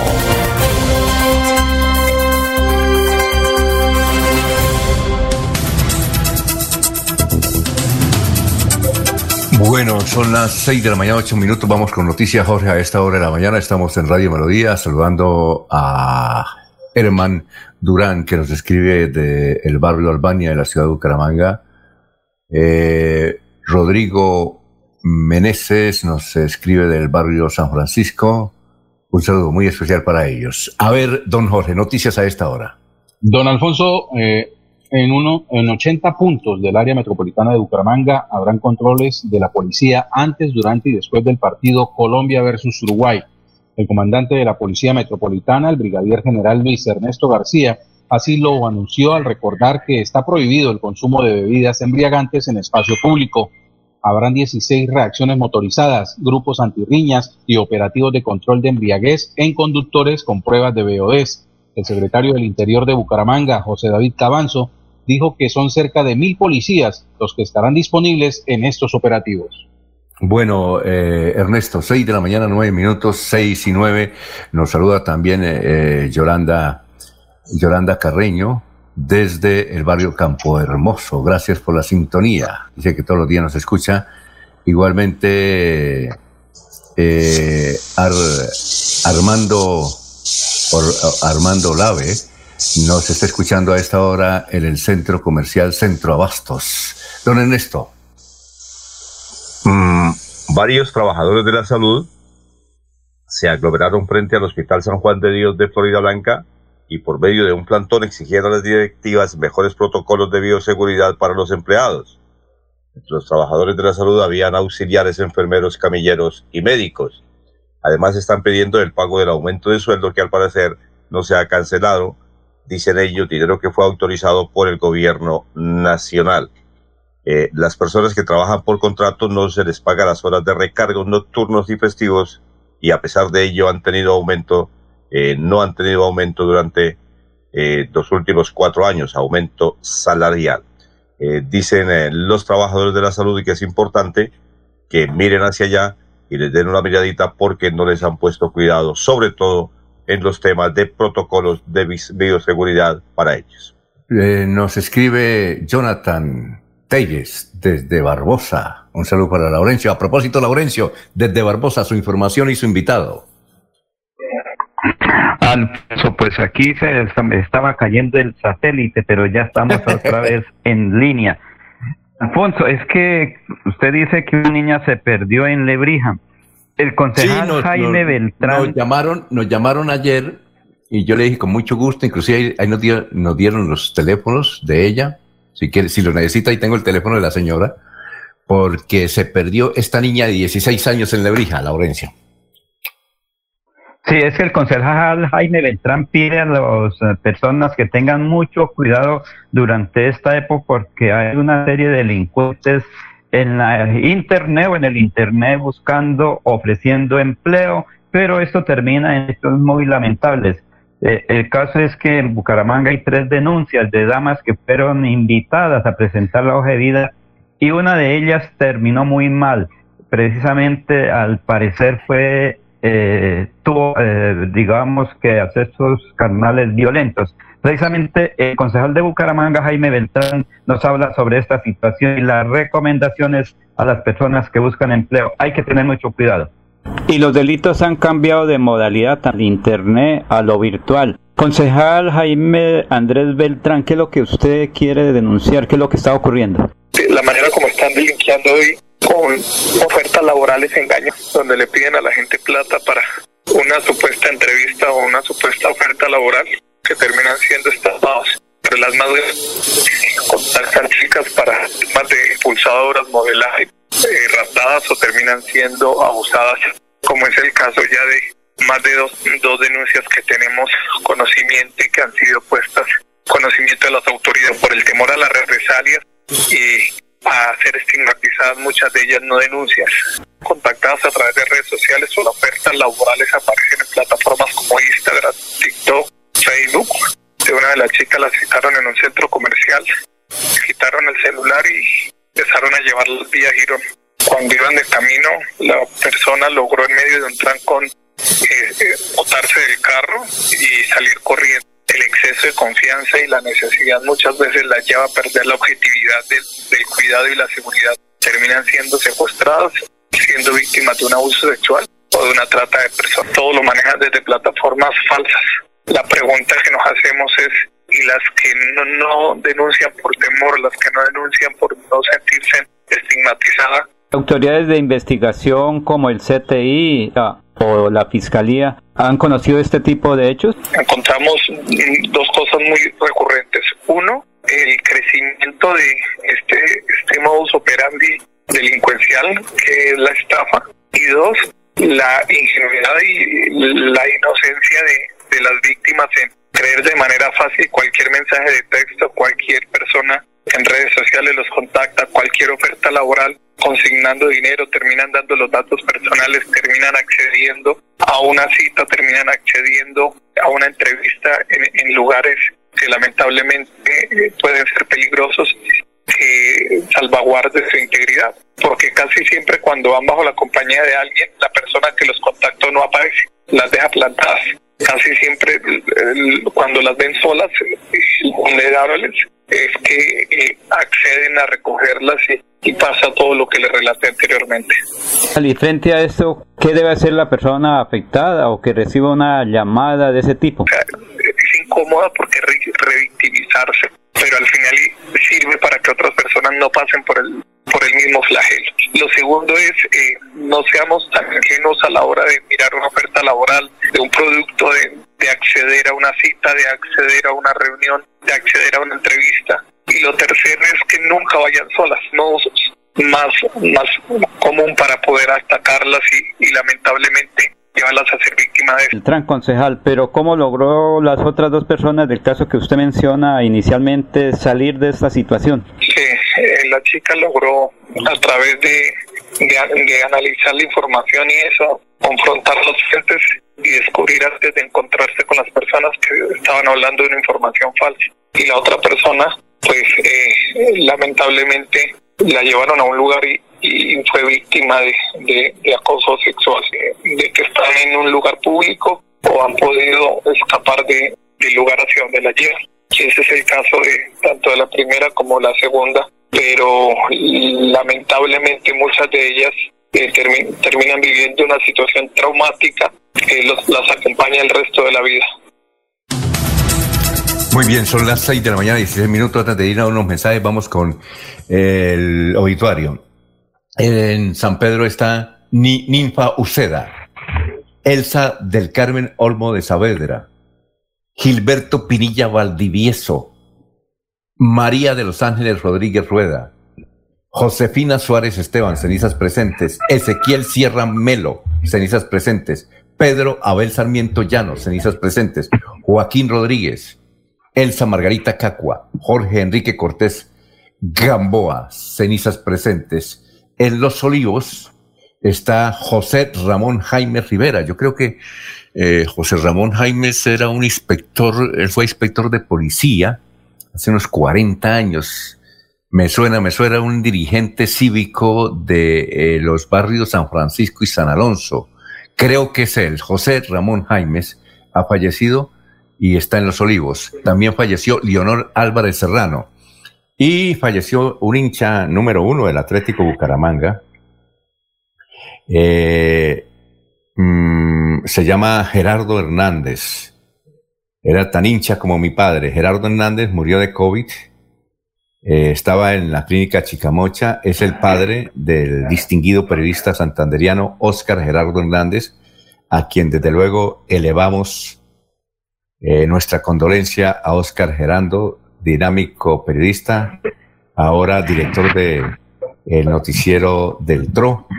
Así que reciba Gerardo nuestra condolencia. Su padre Gerardo murió en la clínica Chicamocha. Son las 6 de la mañana, 18 minutos. Sigámoslo haciendo bien mi Bucaramanga. Humangueses, les habla Juan Carlos Cárdenas. Hoy más que nunca, todos debemos asumir un compromiso con la ciudad y con cada uno de nosotros. Y esta será la clave para enfrentar esta nueva realidad. Pero confío en que atendiendo las prácticas de bioseguridad lo vamos a lograr. Cuidemos a nuestros seres queridos, en especial a nuestros adultos mayores. Vamos a seguir reactivándonos, recuperando puestos de trabajo y generando progreso para Bucaramanga. Alcaldía de Bucaramanga. Gobernar es hacer. Los Olivos, un homenaje al amor. Segunda clave para superar el duelo. Rodéate de personas que te apoyan. Habla de tus sentimientos. Socializa y busca compañía de tu círculo social más cercana. No te encierres. En tu duelo estamos ahí. Los Olivos, los Olivos. Con 14 fuentes hídricas, Santander posee una gran riqueza natural. Con el plan Agua Vida queremos llevar esta riqueza a todos los hogares santandereanos, trayendo más agua potable a más familias. Porque donde hay agua, hay vida. Santander, Tesoro Azul de Colombia. Gobernación de Santander. Siempre Santander.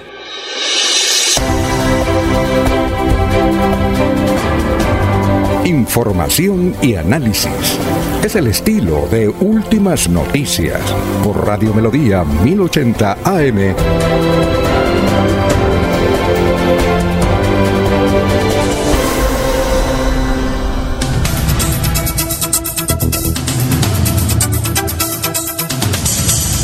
Muy bien, son las 6 de la mañana, 19 minutos. Bueno, vamos a escuchar en un video que ha preparado el IDESAN sobre eh, las certificaciones que he recibido. Aquí está don Johnny Peñalosa. Así es que vamos a ver y escuchar este video de las, de, las cosas que buenas que está haciendo el IDESAN eh, a partir de este año cuando él se posesionó. Eh, es un instituto de desarrollo que es el apoyo para las diferentes obras que hacen los municipios en el departamento de Santander. Veamos y escuchamos este mensaje de IDESAN.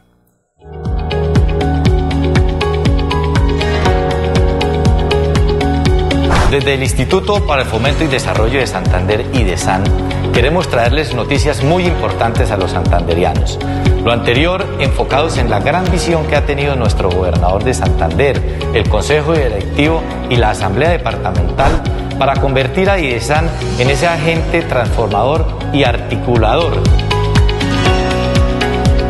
Por eso, Hoy con alegría recibimos la certificación ISO 9001-2015 del ICONTEC que certifica nuestros procesos y nos va a permitir llegar a los santanderianos a través de unos procesos internos totalmente perfeccionados, ajustados a la norma, verificados y supervisados. Igualmente, estamos a punto de lograr la vigilancia especial de la Superintendencia Financiera de Colombia por primera vez para el IDESAN. Asimismo, hemos modificado los estatutos de la entidad, tenemos lista la reestructuración administrativa del IDESAN, con la cual queremos lograr de una vez por todas convertirnos en esos agentes articuladores para el cumplimiento de las metas, de los planes de desarrollo del departamento como de cada uno de los municipios de Santander.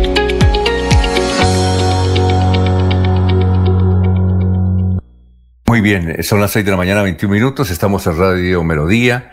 Eh, el padre de Oscar Gerardo Hernández va a ser velado en San Pedro y es posible que su sepelio sea el domingo, nos informa Ludwig, su hermano.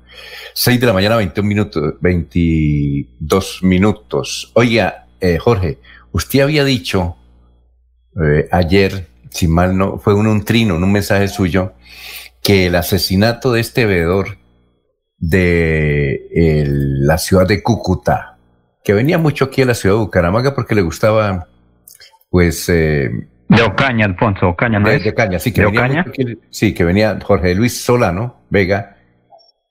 Eh, él venía mucho, el popular Coquis, venía mucho aquí a la ciudad de Bucaramanga. Usted dice que el crimen es un asunto pasional, Jorge, me, me como que intuí que usted había dicho que hay una versión de que fue un crimen pasional. Alfonso, en el asesinato del señor Jorge Luis Solano, que ocurrió en el municipio de Ocaña la semana anterior, ya hay una persona capturada. Las autoridades están en, la investigación de qué tipo de relación existía entre estas dos personas, entre la víctima y el victimario, por cuanto algunas versiones de, de, testigos, de, informantes en Ocaña, darían cuenta que eh, eran que se conocían eh, con anterioridad a los hechos en los cuales pues, se derivaron la muerte del señor Solano. Es materia de investigación.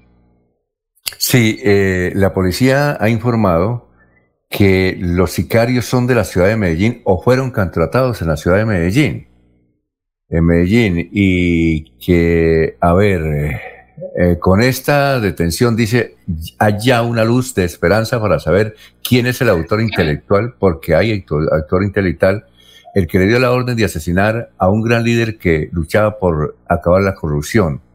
Eso estuvo un allegado a, a Coqui, como se le conocía en Ocaña. Bien, eh, eh, eso es lo que esperan las autoridades judiciales, pues gracias a los testimonios y el análisis de más de 60 horas de grabaciones de varias cámaras de seguridad que hay por la zona donde ocurrió el lamentable hecho que fue cerca al parque y la ruta de escape del homicida, pudieron identificar y llegar hasta donde vivía, vivía John Freddy Espinosa Álvarez. Eh, según se conoció extraoficialmente, los abuesos de la policía llegaron a Ocaña horas después de haber sucedido el crimen. Eh, también se pagó una recompensa, dice. Además, la recompensa que ofrecieron las autoridades para quien entregara información que lleva a identificar a los homicidios ya fue eh, pagada. En todo caso, eh, porque, eh, Jorge, ¿recuerda usted que el, el veedor meses antes había dicho en un video, había dejado, si a mí me pasa algo, ese señor Jairo Pinzón, el gerente del hospital Emilio Cañizares, ese me va a matar, pilas, que ese me va a matar. Eh, pues uno pensaba que era por ese lado, pero entonces se ha descubierto que es un asunto más que todo personal, ¿no? Pues, por eh, ahora lo que dicen las autoridades. En un principio, incluso la periodista Salud Hernández había manifestado a través de su cuenta de Twitter que con respecto al asesinato de Jorge Luis Solano, eh, no era necesario que las autoridades fueran muy lejos, que siguieran el hilo conductor de los últimos hechos ocurridos en torno a las denuncias que había manifestado Solano y que por ahí fácilmente podrían llegar a los autores materiales e intelectuales de este asesinato. Muy bien. Eh, son las 6 de la mañana, 25 minutos. Nos saluda Álvaro Barón Plata, Giovanni Fiallo, eh, igualmente Reinaldo Díaz, que nos escribe desde Betulia. Dice, eh, pues tengo la esperanza de que podamos ver el partido aquí desde mi tierrita la ciudad blanca de Colombia. Muchas gracias, Reinaldo, por, escucharnos. Eh, también nos escriben eh, de, a ver, de San Gil. Dice, bueno, a, eh, ah, José, José Ruiz nos escribe del barrio Sagrada Familia. Ha estado lloviendo durante los últimos días aquí en San Gil. Inclusive eh, han cerrado parcialmente el parque gallineral donde trabajo desde hace varios años. Muy bien. Son las 6 y 26. Eh, vamos con más noticias, don Ernesto. Estamos en Radio Melodía. Vamos a irnos para el municipio de Girón, porque allí se viene cumpliendo una labor muy bonita por parte de la alcaldía, eh, junto con la gestora social María Alejandra Mayorga y la Secretaría de Población con Discapacidad, que desarrollan el primer concurso Talentos de Girón, dirigidos a niños y jóvenes con discapacidad. Esto como parte de las estrategias que hace el alcalde de la localidad, el doctor Carlos Román. ¿Qué dice Erika Jiménez, directora operativa de Población con Discapacidad, sobre esta labor? Nuestro alcalde, la gestora social y la Secretaría de la Población con Discapacidad invita a nuestros niños, niñas y jóvenes con discapacidad a participar del primer concurso Talentos de Girón. Los interesados deberán realizar la inscripción a partir del 11 de noviembre enviando sus datos personales que incluyan número de contacto, tipo de discapacidad, breve descripción del talento con el que desea participar y un video no mayor a 30 segundos al WhatsApp 317-487-8654. Los preseleccionados se citarán audiciones y de allí el jurado calificador seleccionará tres videos que irán a votación de público por redes sociales para seleccionar el ganador. La premiación se realizará el día 3 de diciembre en el marco de la celebración del Día Internacional de los Derechos de las Personas con Discapacidad. Con estas actividades buscamos implementar estrategias que promuevan la inclusión social de las personas con discapacidad. Dicen las autoridades de Girón que es vital la importancia de los padres de familia o familiares a que incentiven y motiven a los niños y niñas y jóvenes a participar. Repito, las inscripciones están abiertas a partir del 11 y terminan, eh, o sea, ya están listas y terminarán el 17 de noviembre. Bueno, don Jorge, vamos con más noticias. Son las 6 y 28 minutos, 6 y 28. Don Alfonso, advierten engaños a propietarios de inmuebles colindantes con la ampliación de la vía Bucaramanga-Barranca Bermeja. La Alianza Inmobiliaria informó que hay intentos de fraude por parte de personas malintencionadas que se hacen pasar por funcionarios de esta empresa, quienes utilizan informes con, uniformes con sus logos, con visitas que están haciendo a predios afectados por el proyecto Ruta del Cacao, cobran dinero a cambio de ofrecer supuestas ventajas en los avalúos y procesos de adquisición forzosa de los bienes. Invitó a la comunidad a denunciar a quienes les indiquen que pueden obtener beneficios en procesos de adquisición predial y aclaró que la Alianza Inmobiliaria SA y la Alianza de Avalúos SAS no ofrecen servicios de intermediación legal en procesos de adquisición predial. Estas advertencias las hizo en un comunicado que expidió conjuntamente con la concesión Ruta del Cacao.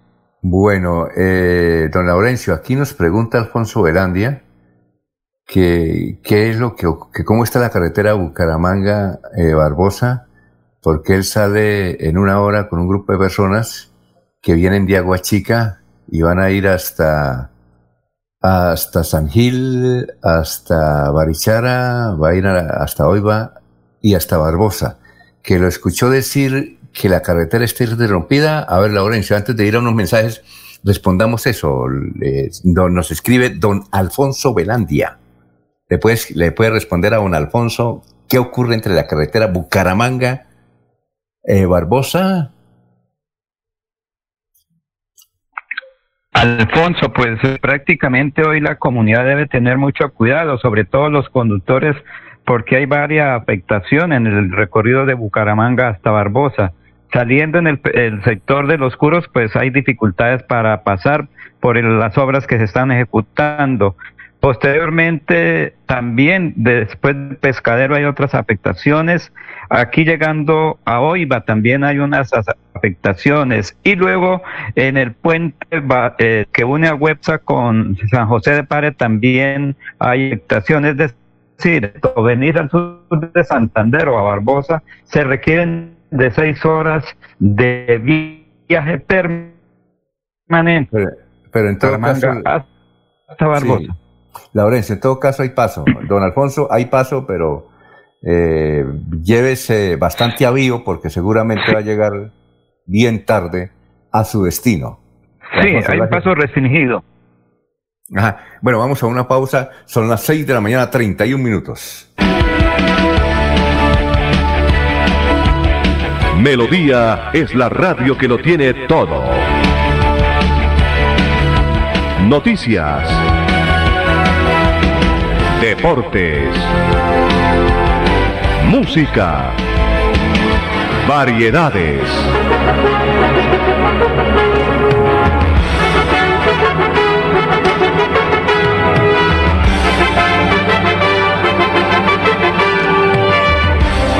Melodía La Grande.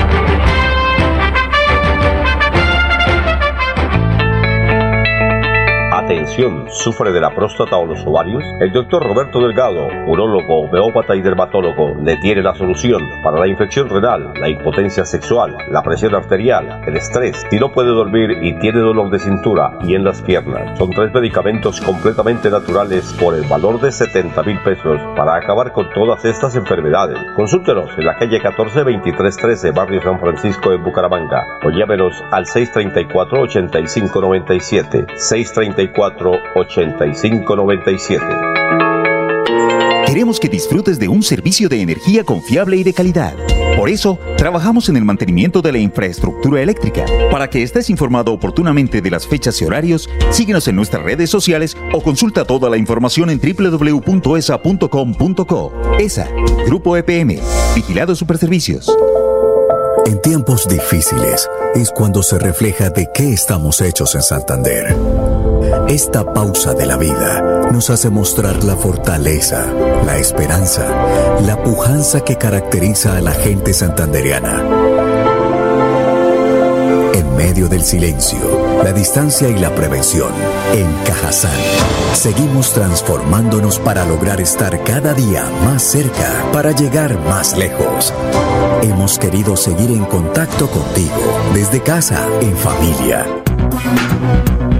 Los invitamos a sintonizar el espacio Hablando con el Abogado, de lunes a viernes en el horario de las 7 y 30 de la mañana. Un programa que le informará y le ayudará a solucionar sus problemas jurídicos, con la dirección del doctor Iván Darío Calderón, abogado egresado de la Universidad Industrial de Santander con especialización en Derecho Comercial, por Melodía, la que manda en sintonía. Amigos, les cuento que mi clase Mi Parche es una estrategia educativa diseñada por el gobernador de Santander, Mauricio Aguilar. Aquí en este espacio usted puede aprender con las asignaturas como matemáticas, inglés, naturales, sociales y familia de escuela. No se lo pierda todos los días a las 10 en punto de la mañana a través del canal del Gran Santander.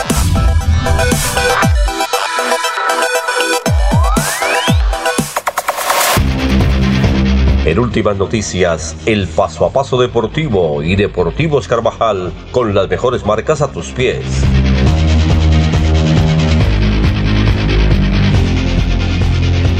Ya son las 6 y 34. Don Ernesto, lo escuchamos. Bueno, las eliminatorias. Hoy todo el mundo está acompañando a la selección Colombia de fútbol que tendrá su partido eh, muy importante a partir de las 3 y 30 de la tarde frente a Uruguay. Anoche se inició con los compromisos Bolivia-Ecuador. Ecuador le ganó en La Paz a Bolivia tres goles por dos y puso la bandera o la eh, tarifa muy alta, porque ahora todos los equipos deberán ir a, ganarle a Bolivia allá. Argentina no pudo con Paraguay y terminaron uno por uno. Y Colombia enfrentará a Uruguay, partido que será a las 3 y 30 de la tarde. A las 6 jugarán Chile y Perú. Estos dos partidos van por la señal de Caracol. Y Brasil-Venezuela a las 7 y 30 de la noche va por la señal de Caracol, pero la paga. Y ustedes también tienen su señal para pagar. Lo que queremos es que Colombia siga ganando, siga logrando buenos resultados para que se mantenga bien en la tabla de posiciones que por ahora es encabezada por Argentina, que tiene 7 puntos. Brasil, con un partido menos, tiene 6. Ecuador quedó en el tercer lugar con 6. Paraguay tiene 5, Colombia 4, Uruguay 3. Eliminatorias en las que queremos que la selección siga sacando la cara por el país. Bueno, vamos a una pausa, son las 6 y 36, estamos en Radio Melodía. En Deportivos Carvajal con las mejores marcas a tus pies. Deportivos Carvajal, la tienda número uno de Bucaramanga, en el centro comercial Cañaveral, Cacique, Cabecera, La Isla y el outlet de la calle 36 con 26 en Bucaramanga. Deportivos Carvajal con las mejores marcas a tus pies. Bueno, don Ernesto. En el fútbol colombiano, la división mayor de, este deporte ha informado que el Cúcuta Deportivo no puede seguir participando por ahora por no tener el reconocimiento deportivo. De hecho, ayer perdió los tres puntos frente al América de Cali, que le dan la clasificación al equipo rojo, al equipo rojo de la ciudad de Cali. Eh, hay preocupación en los directivos porque se pierden muchos partidos que no irían por win y que ya están pagos. Entonces, la inquietud es qué va a pasar o qué se van a inventar para recuperar los partidos. El Bucaramanga tendrá su compromiso eh, este sábado a partir de las 8 de la noche enfrentando a Independiente Santa Fe en el estadio Alfonso López.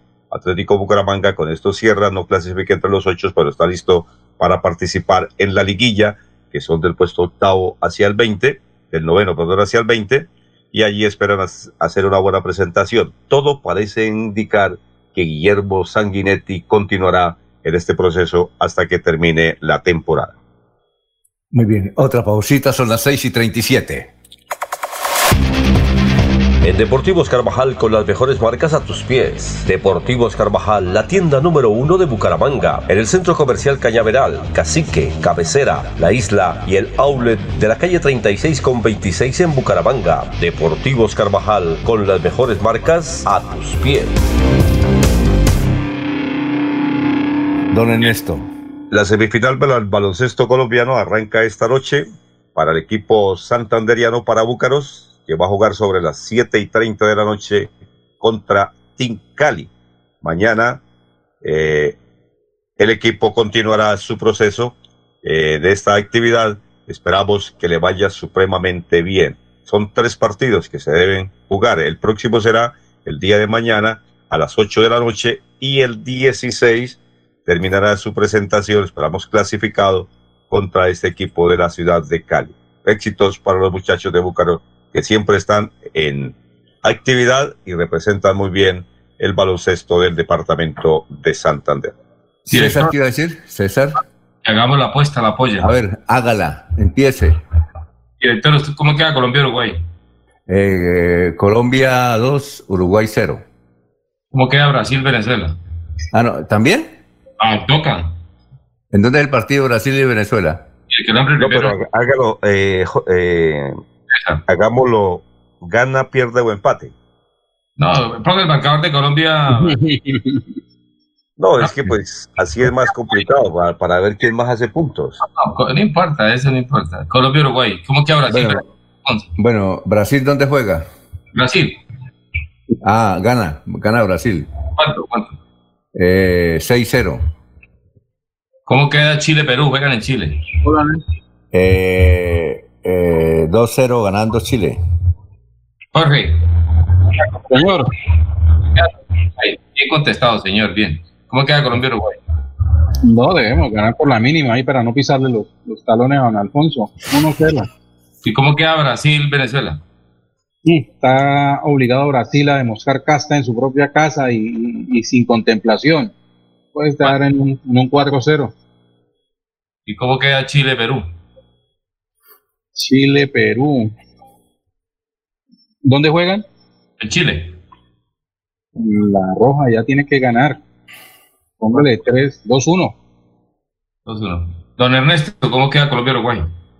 Don César, eh, Colombia le gana hoy a Uruguay dos goles por uno. 2-1. ¿Cómo queda Brasil-Venezuela? Brasil-Venezuela, Brasil le gana 4-0 a Venezuela. ¿Y cómo queda Chile-Perú? Yo no sé cómo quede, pero que yo imagino, le doy el marco que sería, pienso que quede 3-1. Quedan cansados, gana Chile 3-1, listo. Don Laurencio, si está por ahí, ¿cuánto, ¿cómo apuesta?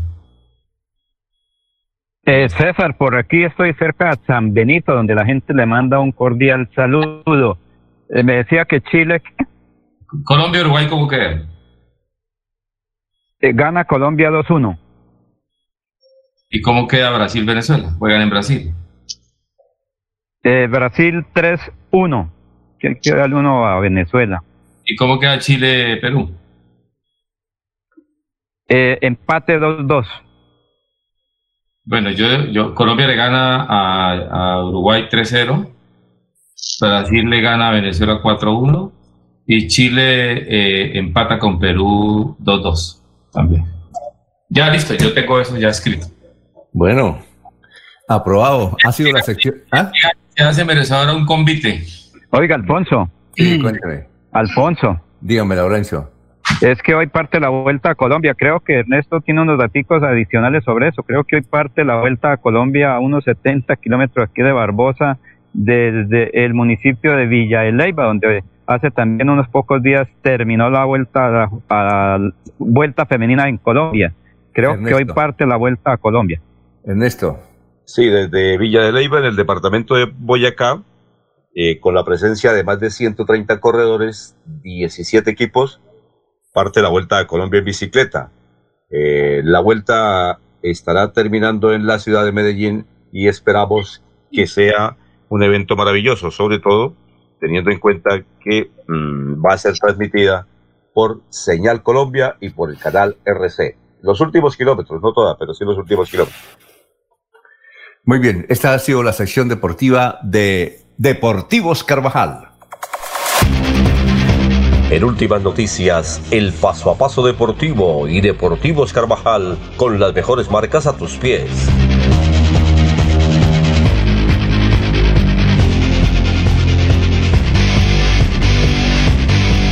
Bueno, seguimos con Radio Melodía. Eh, los saludos. Eh, Bernardo Ruiz, ¿qué iba a decir? Me, habla Ernesto, ah, eh, Jorge. Bernardo Ruiz nos dice, está lloviendo en la ciudad de Bucaramanga, hay que sacar la sombrilla. A ver, Jorge. Sí, don Alfonso, tomando ese anuncio que hace el oyente, atención que por fuertes lluvias en el sector de Caño Seco y Mata de Cacao hay cierre total preventivo de la vía Bucaramanga-Barranca Bermeja se observa deslizamiento de material, el cierre tendrá una duración inicial estimada en una hora hasta que cesen las lluvias y permitan evaluar las condiciones de seguridad para el paso de vehículos, informó la concesión Ruta del Cacao. Además, este corredor presenta otras tres, otras tres restricciones. Hay paso a un carril de, por mantenimiento en la vía en el kilómetro 2 más 500, paso a un carril por caída de rocas en el kilómetro 30 más 300 y paso a un carril por pérdida de la bancada en el kilómetro 69 más 100. Así que por lo tanto la noticia que arroja esta hora la ruta del cacao es que hay cierre temporal preventivo en la vía Bucaramanga-Barranca Bermeja. Temporal es hoy, y, oye, en, pleno puente, ¿no? En eh, pleno puente. Cierre total preventivo, don Alfonso, no es temporal. Estaban esperando que cesen las lluvias eh, que en ese momento caen sobre el sector de Mata de Cacao y eh, Caño Seco. Incluso aquí en Puerto Wilche en ese momento está cayendo una lluvia, una llovizna que, que pues calma un tanto el clima caluroso que distingue acá por, a Puerto Wilches. ¿En Barbosa está lloviendo, don Laurencio? En, esta, en este momento no, aquí en Barbosa no está lloviendo, pero esta madrugada sí llovió bastante, que por Moniquirá sí está lloviendo, igual que por website San Benito está lloviendo. El río Suárez va con el agua suficiente, pero en esta zona no se presentan dificultades con las corrientes de aguas del río Suárez o Saravita. Eh, en, a ver, en, Florida está lloviendo, Ernesto, o no? Sí, hace cinco minutos empezó a llover. Eh, la verdad, todo parece indicar de que será una lluvia larga. Estoy mirando aquí hacia el sector de la cumbre donde tengo la vista y más hacia arriba yendo para Pamplona y todo parece indicar que hoy sería un día bastante lluvioso. Ahí estoy viendo a Laurencio. ¿Usted está en la calle o no, Laurencio? Estoy en la casa y Alfonso, es que mire, si se observas al fondo es la parte de Moniquira, ve que eso está como nubado. La otra parte es para Togui y por aquí Barbosa, las nubes más cercanas son eh, Barbosa, pero aquí en este momento no llueve y al fondo se ve que es la principal la que nos comunica con Bucaramanga, Bogotá. Bueno, vamos a una pausita mientras logramos la comunicación con la doctora Jacqueline Masquita, es una optómetra de la alcaldía de la ciudad de Bucaramanga. Son las 6 y 46. Con acceso a agua potable, Santander se levanta y crece. Plan Agua Vida. Un pacto por el bienestar y nuestra calidad de vida. Plan Agua Vida. Siempre Santander. Gobernación de Santander. Queremos que disfrutes de un servicio de energía confiable y de calidad. Por eso, trabajamos en el mantenimiento de la infraestructura eléctrica. Para que estés informado oportunamente de las fechas y horarios, síguenos en nuestras redes sociales o consulta toda la información en www.esa.com.co. ESA, Grupo EPM, Vigilado Superservicios. ¿Revisas la calidad del producto que vas a tomar? Verifica el anillo de seguridad, exige calidad, compra calidad, compra en lugares de confianza. Si vas a tener relaciones sexuales, que no sea con improvisación. Incluye siempre el uso del condón. No conduzcas bajo los efectos del alcohol, ni subas a vehículos vehículos conducidos por personas en estado de embriaguez. Empezaste con cerveza, seguiste con aguardiente y terminaste con lo que había. Evita mezclar bebidas, consume una sola bebida. Saber beber, saber vivir. Sigámoslo haciendo bien. Alcaldía de Bucaramanga, Secretaría de Salud, SISABU. Gobernar es hacer. Buenos días, Alfonso, para usted, para los compañeros.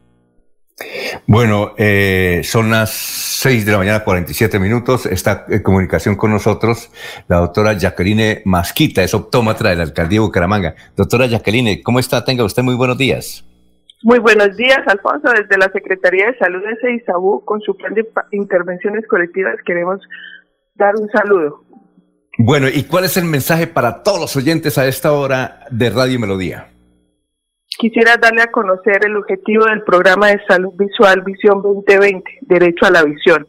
Este busca favorecer el derecho a ver y la necesidad de disminuir la discapacidad visual evitable, fortaleciendo la atención integral en salud visual en los programas del Plan Obligatorio de Salud. Sí, siga, siga, doctora, la escuchamos. Entre los, muchas gracias. Entre los principales metas del programa eso es promover estrategias de información, educación y comunicación a la población orientada a la generación de hábitos de autocuidado y la adopción de estilos de vida saludables, reconociendo así los factores de riesgo como raza, la obesidad, enfermedades como la tensión alta, la diabetes, entre otras. Sí. ¿Y, cómo se podría aplicar eso? ¿Cuáles son las recomendaciones que usted nos hace como optómetra? Bueno, entre las recomendaciones está el asistir eh, a los eh, consultas generalmente para generar prevención y promoción en toda nuestra salud visual. Eh, la detención temprana en alteraciones visuales referentes a las disminuciones de la agudeza visual, como la miopía, el astigmatismo, la hipermetropía, la ambliopía. Este programa especialmente está dirigido a personas con factores de riesgo o aquellos de los que se sospecha alteraciones visuales, asimismo como a la población general donde se aplicará promoción y prevención de salud a través de hábitos de vida saludable. Ah, bueno, doctora, y finalmente, esta es una pregunta, yo, yo me confundo entre optómetra y, y, el oftalmólogo. ¿Cuál es la diferencia entre optómetra y, perdone, pues es una pregunta muy, muy infantil, pero uno a veces se confunde entre la optometría y la oftalmología. Bueno, el optómetra es el es el, el, profesional que se encarga de todo lo que es el cuidado primario de la salud visual, eh, pues estamos más enfatizados en la parte refractiva del ojo, o lo que llamamos los que formulamos las gafas. Y el oftalmólogo es el médico generalmente eh, que se especializa que se especializa en la parte de oftalmología, que es la parte de las enfermedades a nivel del globo ocular. Ah, bueno. Doctora, eh, muchas gracias, doctora Jacqueline, muchas gracias por haber estado aquí con nosotros en Radio Melodía, muy gentil. Muy amable, señor Alfonso. Quiero invitarlos a que nos sigan en nuestras redes sociales como PIB Bucaramanga y SE Isaú. Bueno, con mucho gusto, claro que sí. Y éxitos y adiós. Hasta luego, muy amable. Bueno, seis y cincuenta minutos. Oiga, eh, Jorge, ¿ustedes o... Bueno, ¿Jorge ve televisión o Pocón? Algo, telenovelas. Eh, oiga, sí, ¿me recomienda alguna película en Netflix que sea como una telenovela? Me voy a dedicar a ver telenovelas, ¿sabe por qué? He visto mucha película donde esos sangre por todos los lados empecé a ver narcos, pero no, me tocó salirme eso mucho, mucha sangre. Entonces, si me recomienda una, una telenovela o una película que sea como telenovela, le agradezco. Voy a ponerme a ver cositas rosas. Mm, Necesito endulzar el alma. De la que hablamos esta semana aquí en, en, Última Noticia, la Gambito de Dama. Ah, no, ya terminé. ¿Ya? Ah. Sí, ya terminé. y Peter Albeiro me, me recomendó una Contratiempo, véasela, qué berraquera. Dice Peter Albeiro. Pero entonces necesito que me recomienden una película así rosa, sencilla, agradable, de, de, de noviazgos, de, de, infidelidades. Alfonso. Pero, pero, no he muerto porque ya estoy cansado de ver sangre. Es decir, no he podido almorzar. Voy a almorzar y no. imaginen los narcos. ¿Ah? puede ser. Eh, Alfonso. Emily, Emily en París. Emily en París. Emily en París es una comedia bastante agradable. Ajá. Iba a decir Laurencio, ¿usted va a recomendar una, Laurencio? Sí, señor. El domingo del 8 de la noche a 10 de la noche puede ver Pacho Fortuna. Esa es en RCN Televisión. Esa sí es tranquila. Es la cosa eh, eh, actualmente, Alfonso. Pero eso hace 10 años que se emitió. Chepe, sí. Chepe Fortuna. Y, Sí. Eh, Peche- eh, eso, sí, señor. Es la, la, la situación política familiar de la costa, que esa sí la pone allá usted en tranquilidad, Alfonso. Eh, Es la realidad que se vive en varios sectores políticos de Colombia, de las familias. Esa sí es como más tranquila, no es tanto ahí de, de tanta violencia. Eso es ahí un, una cosa simpática, yo, Alfonso. Es que Entonces, el eh, domingo, sí. de 8 de la noche a 10 de la noche, y ahí come, puede comer cualquier cosita también, hasta papitas Bueno. de esas que vienen de Berlín arriba. Bueno, con mucho gusto. Es que les hablaba porque Alfonso Ortiz eh, falleció del corazón. Él venía mucho a Bucaramanga con obras de teatro y una vez le preguntamos ahí en el Hotel Dan si era santanderiano. Entonces dijo, "Si mi familia es santanderiana, es de Lebrija. Entonces falleció. Sí lo conocían. ¿Ustedes alcanzaron a conocer a Jorge? ¿Lo conoció Alfonso Ortiz? No, señor, no, no. Alfonso Ortiz. eh, es decir, viendo la imagen, uno se acuerda de él. Es que el, nombre de él no es muy conocido, pero la figura de él sí. Ha estado casi en todas las producciones de Dago García, de los paseos. Y desde luego eh, eh, estaba en Netflix, impresionante. Tenía una excelente. Yo pienso que a él eh, lo mató eh, el demasiado trabajo. Era que tenía muchísimo trabajo y no descansaba y hay que descansar y ya tenía, ya, ya iba por los 60. Ya iba por los 60. Bien, eh, son las eh, 6 de la mañana, 54 minutos. Vamos con más noticias, don Ernesto. Estamos en Radio Melodía. Los terminalitos en la capital del departamento de Santander siguen creciendo. A hoy dicen que hay más de 90 y ellos todos trabajan bajo la informalidad. Esto es uno de los grandes problemas que tiene el transporte formal, eh, lo que ha hecho que los cuatro municipios del departamento se creen estos terminalitos, lo que tienen quebrados, dicen tanto los buses urbanos y taxistas como a operadores de Metrolínea. ¿Y quién les pone coto a estos terminalitos hoy llamados piratas? es un tema que realmente nunca se acaba. Incluso dicen que en Bucaramanga, Florida Blanca, Girón y Piedecuesta hay un papel muy importante de los piratas. Allí tienen coordinadores que tienen radioteléfonos, tienen puntos de distribución y rutas estructuradas. Por ese Bueno, eh, motivo, Jorge, antes de ir con usted, es que ya nos está alzando la mano ahí don Florentino Mesa en Estados Unidos. Eh, Florentino, ¿cómo se encuentra? Aquí está ya lloviendo en la capital santanderiana. Nos informa eh, eh, Germán, Germán González Atuesta desde Cimitarra. También llueve. Bien, eh, Florentino, ¿cómo está? Muy buenos días. Hola, mucho gusto. Desde el Centro de Producción Internacional de UCI Noticias, Florentino Mesa les presenta la vuelta al mundo en 120 segundos. Más de 10.000 personas infectadas por COVID-19 murieron en las últimas 24 horas en el mundo, en plena segunda oleada de la pandemia en Europa y Estados Unidos, según un recuento del portal de estadísticas Worldometer. El total de casos de coronavirus registrados hasta hoy llega a 53.177.000 y el de fallecidos es de 1.300.000. China felicitó hoy al presidente electo de Estados Unidos Joe Biden y a la vicepresidenta Kamala Harris por su victoria en las elecciones del 3 de noviembre, pese a que el republicano Donald Trump aún no ha reconocido su derrota. El presidente electo de Estados Unidos Joe Biden conversó telefónicamente con el Papa Francisco y expresó su deseo de trabajar juntos para abordar la crisis climática y dar acogida a los inmigrantes y refugiados. El Departamento de Justicia de Estados Unidos apeló la orden de una jueza de Pensilvania del 30 de octubre que impedía al gobierno imponer restricciones a la aplicación china de intercambio de videos cortos TikTok, que en principio iban a entrar en vigor ayer jueves. El presidente interino de Perú, Manuel Merino, designó a un gabinete de ministros conformado en su mayoría por tecnócratas y pidió tranquilidad a la población en medio de masivas protestas contra el inesperado cambio gubernamental.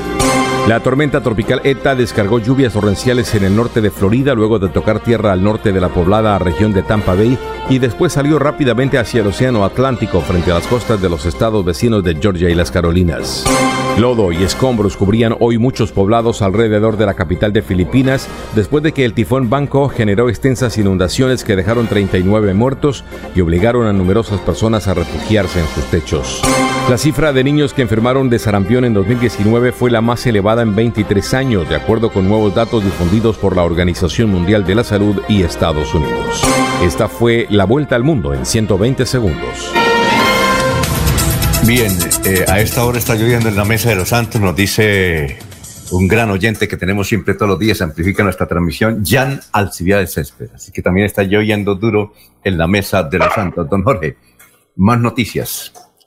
Don Alfonso, eh, se me cerró la página. Eh, si tiene pensado ya, si tiene pensado aprovechar el puente festivo para ir a San Gil unos días de descanso, tenga en cuenta que cierran temporalmente el Parque Natural El Gallineral por desbordamiento de la quebrada Curití y el río Ponce. El Instituto Municipal de Cultura y Turismo de ese municipio anunció que la medida se mantendrá hasta tanto se restablezca el cauce y se den las condiciones de seguridad para garantizar la integridad de los ecosistemas y de los visitantes. Las lluvias que cayeron eh, en las últimas noches sobre San Gil eh, provocaron la creciente súbita de las dos afluentes que, rodean el gallineral y el, y el enajenamiento, en, anegamiento del no, a ver, enajenamiento, a mí también se me traba el... Anegamiento, de anegar. Anegamiento, sí. Sí, señor. Según el Instituto de Hidrología, Meteorología y Estudios Ambientales IDEAN, por la probabilidad de desbordamientos en Santander, hay alerta roja en los ríos Lebrija, De Oro, Suratá y Playonero, alerta naranja en los ríos Magdalena a su paso por Puerto Wilches y en el río Carare. También hay alerta amarilla en los ríos Fonce, Opón, Chicamocha, Suárez y Sogamoso. Por el riesgo de deslizamientos, hay alerta naranja en los municipios de Albania, Cimitarra, Girón, Lebrija, Málaga, Puerto Parra, Suratá y alerta amarilla en 42 municipios más. A ver, Laurencio, son las 6 y 58. Laurencio. Bueno, se nos fue Laurencio. Eh, tal vez eh, lo vimos por ahí en el solar. Lo vimos en el solar. Eh, vamos a hacer una pausita. Entonces, Laurencio, mientras ustedes se restablecen. Alfonso, es que. No aquí, a la, Señor, aquí estamos. ¿Sí estamos ahí? No, es que. ahora sí diga. Alfonso, ¿sí estamos ahí o no? Sí, pero tenemos un minutico antes de irnos a unos mensajes. ¿Qué nos iba a decir? Es que aquí en el sur de Santander también hay preocupación, Alfonso, por la transversal del Carare, porque en Alto Jordán con frecuencia se presentan dificultades. Aquí en Barbosa la gente está muy pendiente si en ese sector, y como lo dice ya nuestro oyente, hay dificultades en Alto Jordán. Eh, es posible que también hoy esta vía pueda quedar un poco afectada por la temporada de lluvias, la transversal del Carare que une a Boyacá con Antioquia. Ah, bueno. Bien, perfecto. Eh, vamos a una pausita, son las 7 de la mañana, estamos en Radio Melodía. Aquí Bucaramanga, la bella capital de Santander. Transmite Radio Melodía, Estación Colombiana, HJMH. 1080 kilociclos, 10.000 vatios de potencia en antena, para todo el oriente colombiano. Cadena Melodía, la radio líder de Colombia. Presenta Profes una estrategia educativa liderada por el gobernador Mauricio Aguilar desde la gobernación de Santander. Todos los niños de Colombia cada día aprenden con lengua castellana, matemáticas, ciencias naturales, ciencias sociales y ética y valores a las 9 de la mañana por el canal TRO.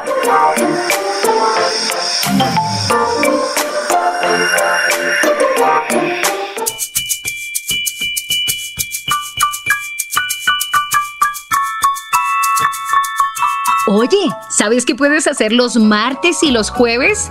De 3 a 3 y media de la tarde, no te pierdas Batuta al aire, aquí mismo. Un espacio de diversión, entretenimiento y formación musical. Viaja con nosotros. Invita Ministerio de Cultura y la Fundación Nacional Batuta. Te esperamos.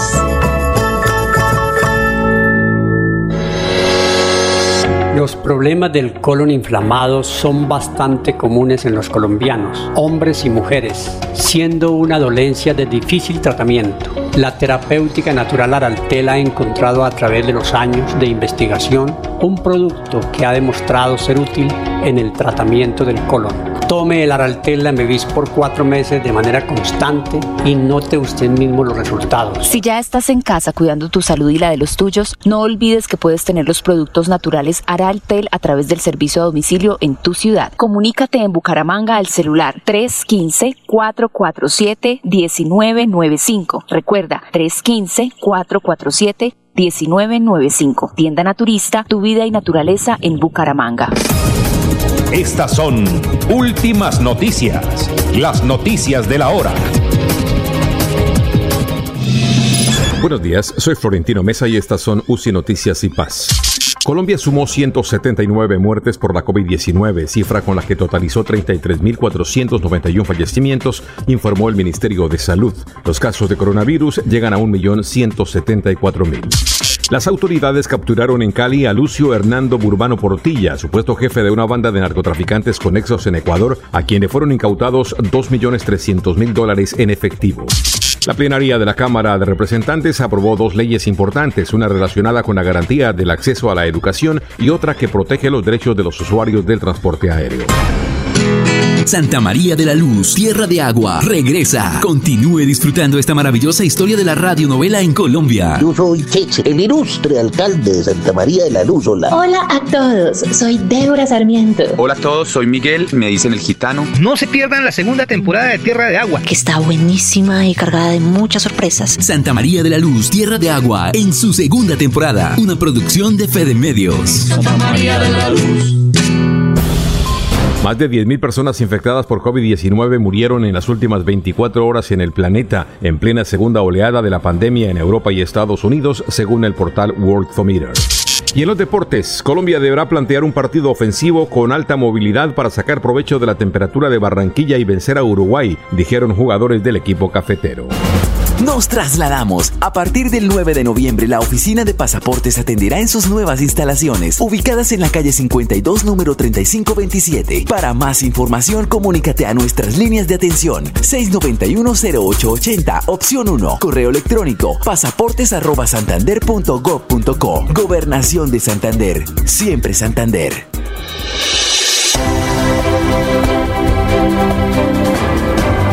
Información y análisis. Es el estilo de Últimas Noticias por Radio Melodía 1080 AM.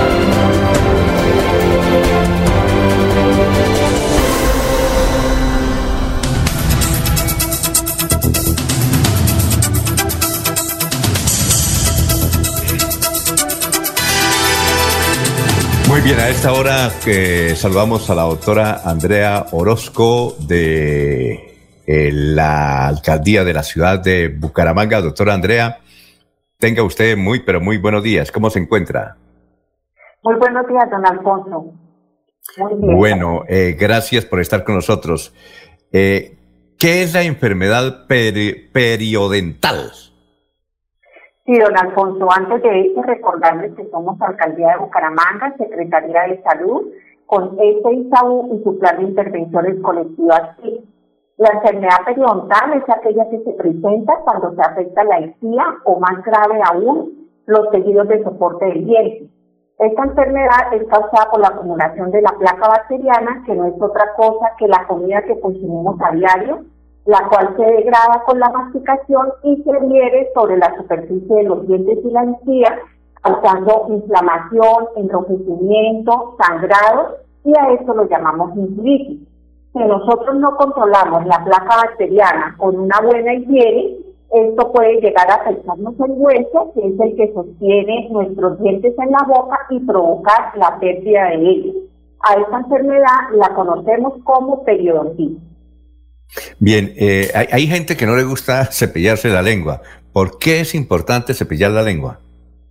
Es muy importante esta práctica porque nos ayuda a prevenir la caries, la gingivitis mencionada anteriormente y la periodontitis.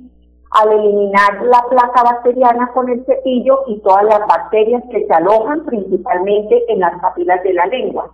Estas ayudan a formar, como dije anteriormente, la placa bacteriana, que es la causante de las enfermedades que mencionamos anteriormente, como son la gingivitis y la periodontitis, que afectan gravemente a nuestra encía y a nuestros dientes.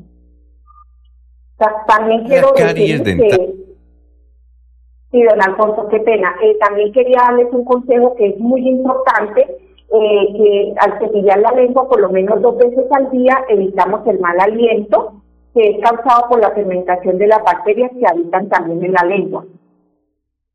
Ah, bueno. ¿Y, qué causa la caries dental y, cómo se puede evitar? Bueno, la caries dental es una enfermedad infecciosa de la boca y es causada por diferentes tipos de bacterias que viven en nuestros dientes, en nuestra encía, en nuestra lengua, en los carrillos y en el paladar. Algunas eh, bacterias convierten los azúcares de los alimentos en ácido, lo que ocasiona un agujero en el esmalte dental que es conocido como caries. Muy bien. Doctora, muchas gracias, muy amable, ¿no? Muy gentil. Muchas gracias, don Alfonso, a ustedes por permitirnos este espacio para educar a la comunidad y queremos recordarles seguirnos en nuestras redes sociales, Instagram y Facebook como Facebook Caramanga y El de Muy bien, perfecto. Muchas gracias, muy amable. Siete de la mañana, ocho minutos, siete y ocho. Ahí está eh, eh, don Alcibiades Céspedes en la Mesa de los Santos, a quien vamos a saludar Ah, nos dice que está lloviendo, la Mesa de los Santos, que se mueve mucho por esta época. Que, que buenos días, don Jan Alcibiades Céspedes, ¿cómo se encuentra? Hola Alfonso, cordial saludo desde la bella Mesa de los Santos. Le cuento que por aquí también está lloviendo. Y para invitar a todos sus oyentes a que este fin de semana con puente festivo incluido, visiten esta importante región a tan solo 30 minutos del área metropolitana de Bucaramanga. Le cuento que en el Pony Park el domingo en la noche vamos a tener dos funciones nuevamente con autocinema bajo las estrellas, un plan familiar recomendadísimo. Y vamos a tener también una serie de actividades deportivas ahí en las instalaciones del Pony Park. Vamos a tener un torneo de fútbol, tenis para niños entre las categorías sub 9 y sub 12 durante el domingo y el lunes festivo fútbol tenis en la modalidad sencillos, porque recordemos que las actividades grupales están todavía en, digamos, suspendidas dentro de las instalaciones de nuestro Pony Parking. Y también, Alfonso, muy importante que, eh, que tengamos presente que a partir de este domingo 15 de noviembre arrancamos con la preventa de Casa Herrera, el primer centro vacacional en el oriente colombiano, bajo el modelo societario de propiedad fraccionada, con tan solo 99 millones de pesos eh, cualquier familia del área metropolitana o cualquier familia de Santander puede hacerse a una casa campestre en la Bella Mesa de los Santos dentro de un centro vacacional pequeño, exclusivo, que brindará el máximo confort a cada uno de los 120 inversionistas. Un cordial, un cordial saludo, Alfonso, y por aquí recuerde que está a la orden el alquiler de los ponis para las peñatas de sus nietos. Pero con mucho gusto, gracias, ya, gran, ya, muy amable, 7 de la mañana, 10 minutos. Oye, eh, a propósito, Jorge, Jorge o César o, Laurencio. Ah, Laurencio ya fue, se fue a desayunar. ¿Hoy, qué desayuno tiene, don Jorge? ah, ¿tiene algún desayuno especial? No, no, no, no, no, mi papá ya está por ahí rondando, pero no ha dicho no, nada a conocer el menú. bueno, eh, es que eh, don Arturo Calle, eh, él únicamente vende, vende vestidos para hombres. Y parece que ahora le va a tocar vender también vestidos para mujeres. Imagínense, así está difícil la situación que él va a vender vestidos para mujeres. Eh, va a empezar, y ahí se vende bastante porque las mujeres compran más vestidos que hombres, ¿no? No, y el buen gusto de Arturo Calle, eh, pues está plenamente comprobado. Sí, claro, claro, claro, claro. Le, va a ir muy bien a las damas. ¿Cómo? Le va a ir muy bien a las damas. Sí, claro. Calle. Y, sabe qué? Va, va, a vender ropa antivirus. Don Arturo Calle. Ropa en todos los almacenes. Vamos a ver si puede empezar ahora, ahora, ahora en diciembre.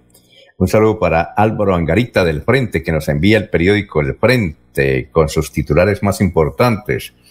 El Frente, por ejemplo, dice que dueños de 300 emisoras Mm, rechazan el cobro de las tarifas de Saico y Asimpro. Yo pienso que son más.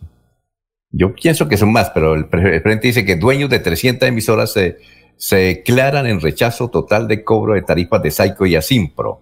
Otro titular del Frente, Alcaldía de Galán adquirió equipo para obras públicas.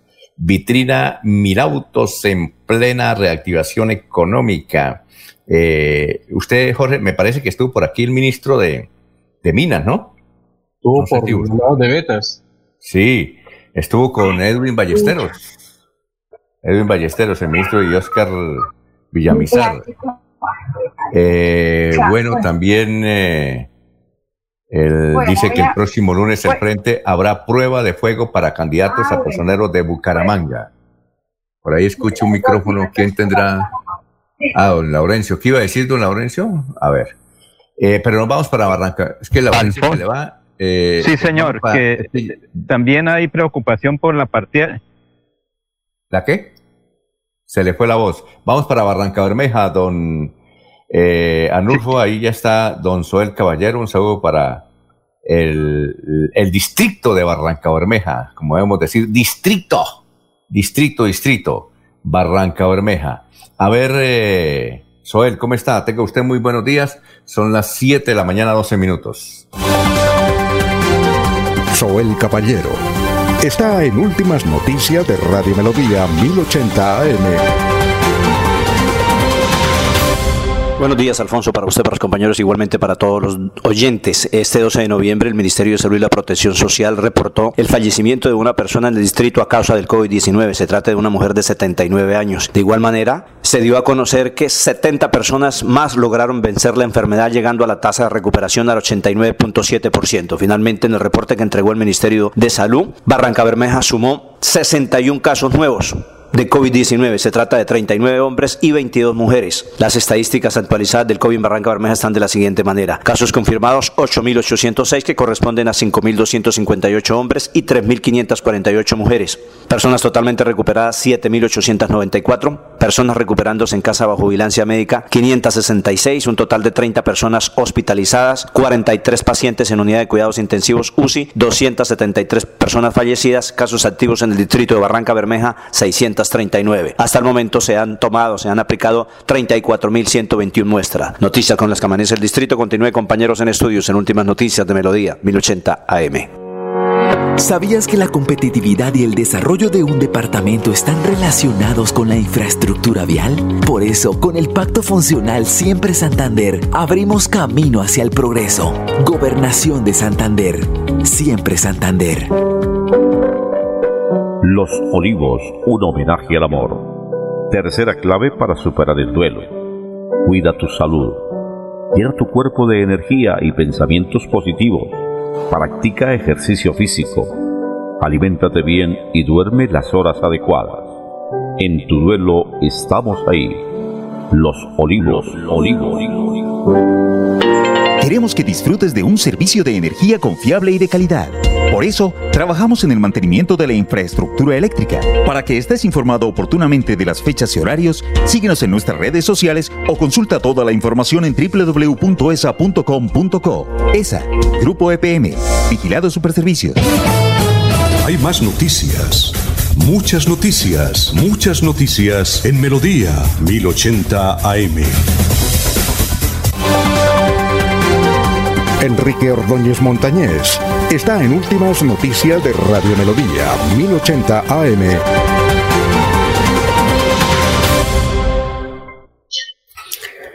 Eh, bueno, son las 7 de la mañana, 15 minutos. Carlina Castellanos nos dice que en las redes sociales no cesan de destilar palabras venenosas contra Horacio Serpa Uribe. Y como los muertos no pueden defenderse, ella quiere que le recordemos unos versos de la espina que hiere que Serpa lo recitó en una entrevista con Alfonso Pineda hace algunos años. ¿Usted lo recuerda, profesor? Oiga, sí, eh, creo que eh, eh, esa, esa, ese verso nos decía Horacio Serpa que se lo enseñó el papá, el papá que era tipógrafo. Doctor, digo, profesor Enrique, a las siete y seis minutos tenga usted muy buenos días. Sí, muy buenos días, Alfonso y oyentes de Últimas Noticias. Como dice doña Cecilia, pues los políticos sí tienen eh, muchos eh, amigos dentro de su mismo partido que después se voltean o del partido contrario que después se vuelven porque no les cumplen alguna, es decir, alguna, no los complacen en lo que ellos quieren, en un nombramiento de un puesto, de tal cosa, entonces se vuelven resentidos y empiezan, como dice doña Cecilia, a vomitar fuego, a expresarse con agravios contra una persona. Mm, como un muerto no se puede defender, pues ella dice sí, hay que defenderlo. Y no hay más nada apropiado que esos versos que, pues hay dos, no recuerdo, eh, Alfonso, yo recuerdo sí que él dijo que el, esto de la espina me hiere se lo había enseñado el papá. esta entrevista, eh, yo recuerdo era 1998 y Horacio Serpa había hecho una intervención en el Congreso de la República y al final de la intervención que duró como tres horas, o terminó como a las dos de la mañana, esto eh, recitó eso de la espina que hiere, extraordinario.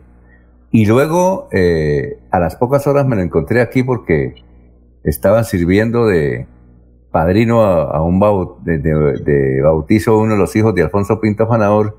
Y entonces yo le dije, anoche usted le escuché este, este versito que le enseñó a su padre, fuera tan amable y me lo, y me lo recuerda, eso yo creo que la señora Carlina se, refiere a eso, pero no, pero no lo tengo, no sé si lo tiene usted, profesor. Sí, claro, sí, Alfonso, yo lo recuerdo porque ya, eh, es, decir, hay dos, dos versos muy bonitos que se refieren al, mismo caso de las espinas. El uno es uno de José Martí, que dice, el, los versos de José Martínez, eh, Martí dicen, eh, cardo ni espiga, espiga, eh, cultivo una rosa blanca, dicen los besos de Martí, cultivo una rosa blanca en julio como en enero, para el amigo sincero que me da su mano, su mano franca, pero para el, para el cruel que me arranca el corazón con que vivo, cardo ni ortiga cultivo, cultivo una rosa blanca.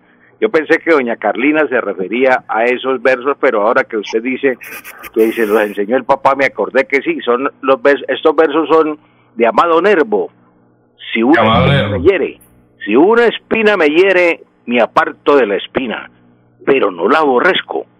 Cuando la mezquindad envidiosa en mí clava los dardos de su inquina, esquívase en silencio mi planta y se encamina hacia el más puro ambiente de amor y caridad.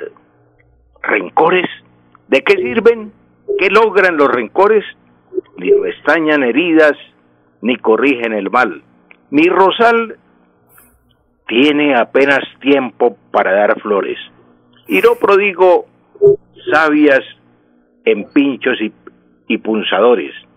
Si pasa un enemigo cerca de mi rosal, se llevará las rosas del, de más sutil esencia, y, se, y si notare en ellas algún rojo vivaz, será el de aquella sangre que su malevolencia de ayer vertió al herirme con encono y violencia y que al rosal devuelve trocada la flor de paz. Esos fueron los versos que, que creo, sí, esa es la espina mellere de Amado Nervo que Horacio Serpa en su entrevista le dijo, yo recuerdo esa entrevista, Alfonso, porque la estaba escuchando, y eh, él dijo que se le había enseñado el papá, don José Serpa. Dijo, mi papá me enseñó esto. Entre otras cosas, él recitaba estos versos y decía que la gente había que respetarla. Entonces, si hay que respetar a la gente, y ese era el lema de Horacio Serpa, respetar a la gente, pues a los muertos también hay que respetarlos y la gente no puede ponerse ahora a echarle eh, agravios, agravios a Serpa, porque ya está muerto, él no se puede defender, entonces es lo que se refiere doña Cecilia, que un muerto ah, no se puede defender, entonces los versos son muy apropiados para esas personas que se dedican en las redes sociales a lanzar agravios contra Serpa, y son resentidos, resentidos sociales. 7.21 minutos. Eh, le voy a leer esta pregunta literalmente como llegó. Ángel Ochoa. Se lo voy a leer textualmente. Dice, no sé si usted quiera o la puede responder, pero, pero dice lo siguiente. Ángel Ochoa nos dice que en la radio es costumbre de los locutores preguntar a los oyentes, ¿cómo queda hoy el partido Colombia contra Uruguay? ¿Se puede pronosticar el resultado de un partido, profesor? ¿Cómo le parece la pregunta? Sí, doña Anela, sí, tiene razón. Eso es una, una rutina en la radio. Hoy seguramente vamos a escuchar en muchas emisoras que las personas que llaman a la emisora, entonces el locutor le pregunta, ¿cómo queda? ¿Es el marcador? No, el, el, oyente no puede adivinar el marcador, eso es muy difícil.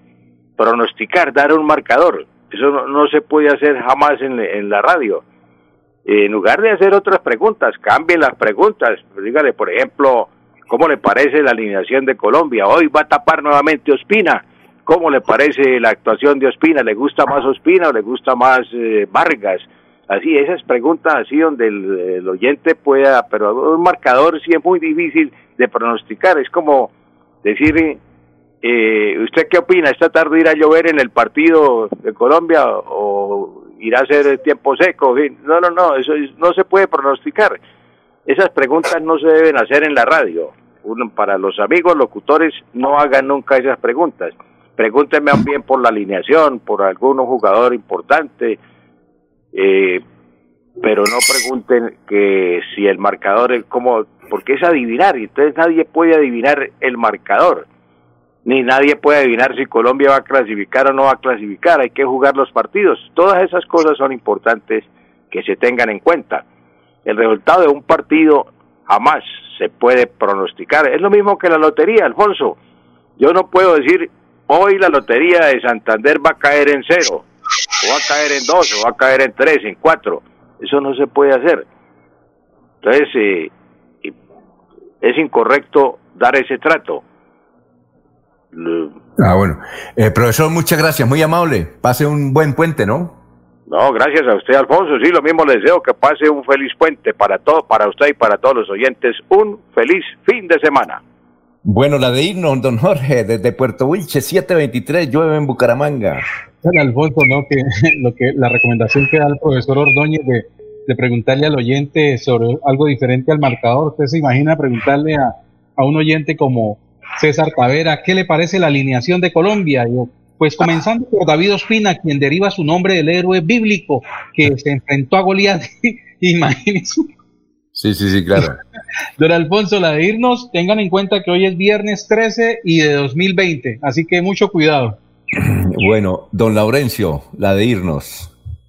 Alfonso, recomendación que cada conductor que sale de Bucaramanga o de aquí del sur de Santander lleve los documentos porque la Policía de Tránsito y Transportes tiene vigilancia en todas las vías, así también hay presencia del ejército. Y tener mayor cuidado porque la mayoría de las vías de Santander están mojadas y se puede presentar cualquier accidente. Mucho cuidado para hoy. Don César. Eh, para Con todo cariño, el profesor Luis Enrique Ordóñez, más papista que el Papa. Y la lúdica y la contingencia hace parte de la. la lúdica y la contingencia hace parte de la vida y el azar, eso hace parte de la vida, eso no está por fuera de la vida. Más papistas que el Papa, pero bueno, derecho tienen. Y lo segundo, y lo segundo que quiero decir es que, que con respecto al doctor Serpa, que en paz descanse, solamente que está muy pronto para hacer la crítica, nunca se la hicieron en vida, eso me parece eh, fuera de lugar, pero, pero, también a los serpistas que no sean solemnes. Los hombres públicos y los hombres que hicieron historia en la política estarán siempre sometidos a escrutinio durante y post-mortem. Eso es de la vida política, de la vida pública. Los literatos, los pintores, todos estarán sometidos al escándalo. La crítica estará siempre ahí. Y, todavía se habla de Alejandro Bueno, que hace 2300 años todavía se habla de Simón Bolívar de Bonaparte. Pues, no estoy diciendo que sea Bonaparte ni Alejandro Bueno, estoy diciendo que los que hicieron vida pública están expuestos a la crítica eh, durante y post. Entonces, demasiado solemnes y demasiado sensibles y demasiado gregarios. No, no, eso, eh, digamos, al contrario, alguien que mere alguien, la crítica hay que merecerla. Ah, otra cosa es la destrucción del espíritu, la destrucción del buen nombre, es distinto.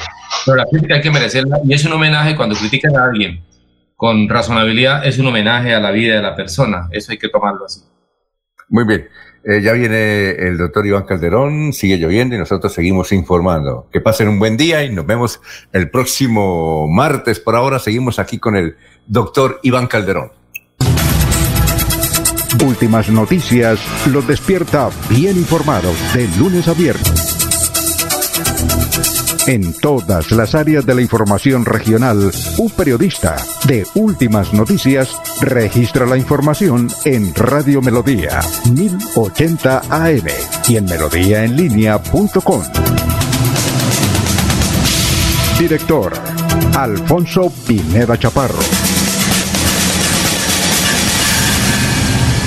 Aquí Bucaramanga, la bella capital de Santander. Transmite Radio Melodía, Estación Colombiana, HJMH, 1080 kilociclos, 10.000 vatios de potencia en antena, para todo el oriente colombiano.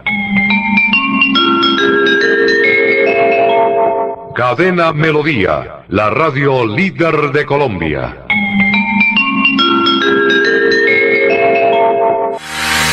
Sufre usted de hongos, psoriasis, vértigo, rasquiñas o tos, el urólogo, homeópata y dermatólogo Roberto Delgado le tiene la solución. Comuníquese al 634-8597. 634-8597. Estamos en Facebook como Roberto Delgado Aceros y en Bucaramanga, en la calle 14 2313. Cuando pienses en amor, pasión, piensa en mí, Damiana. Pide ahora mismo tu tableta de Damiana para que disfrutes al máximo de una relación sexual con toda la energía, vitalidad y que te permita durar el tiempo que tú quieras. Damiana, pídela a domicilio en Bioalterna 643-6636 o al celular 321-441-6668. Bioalterna, calle 55 3117, Barrio Antiguo Campestre, Bucaramanga.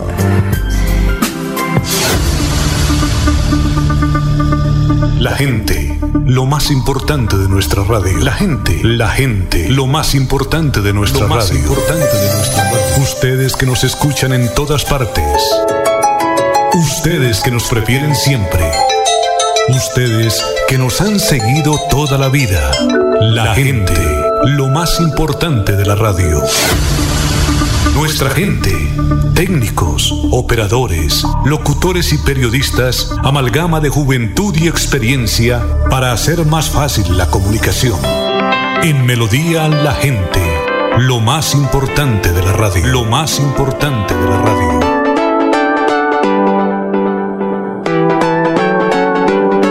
Melodía, Melodía, Radio Sin Fronteras. Escúchenos en cualquier lugar del mundo. Melodíaenlínea.com es nuestra página web. Melodíaenlínea.com. Señal para todo el mundo. Señal para todo el mundo. Radio sin límites. Radio sin fronteras. Radio Melodía, la que manda en sintonía. A esta hora presentamos Hablando con el abogado. Hablando con el abogado. A partir de estos momentos, comuníquese a través de las líneas 630-4870 y 630-4794. Reciba toda la información y asesoría para sus problemas jurídicos con la dirección del doctor Iván Darío Calderón, abogado egresado de la Universidad Industrial de Santander con especialización en Derecho Comercial. Sean todos bienvenidos. Bueno, doctor Iván Calderón, ¿cómo está? Tenga usted muy, pero muy buenos días.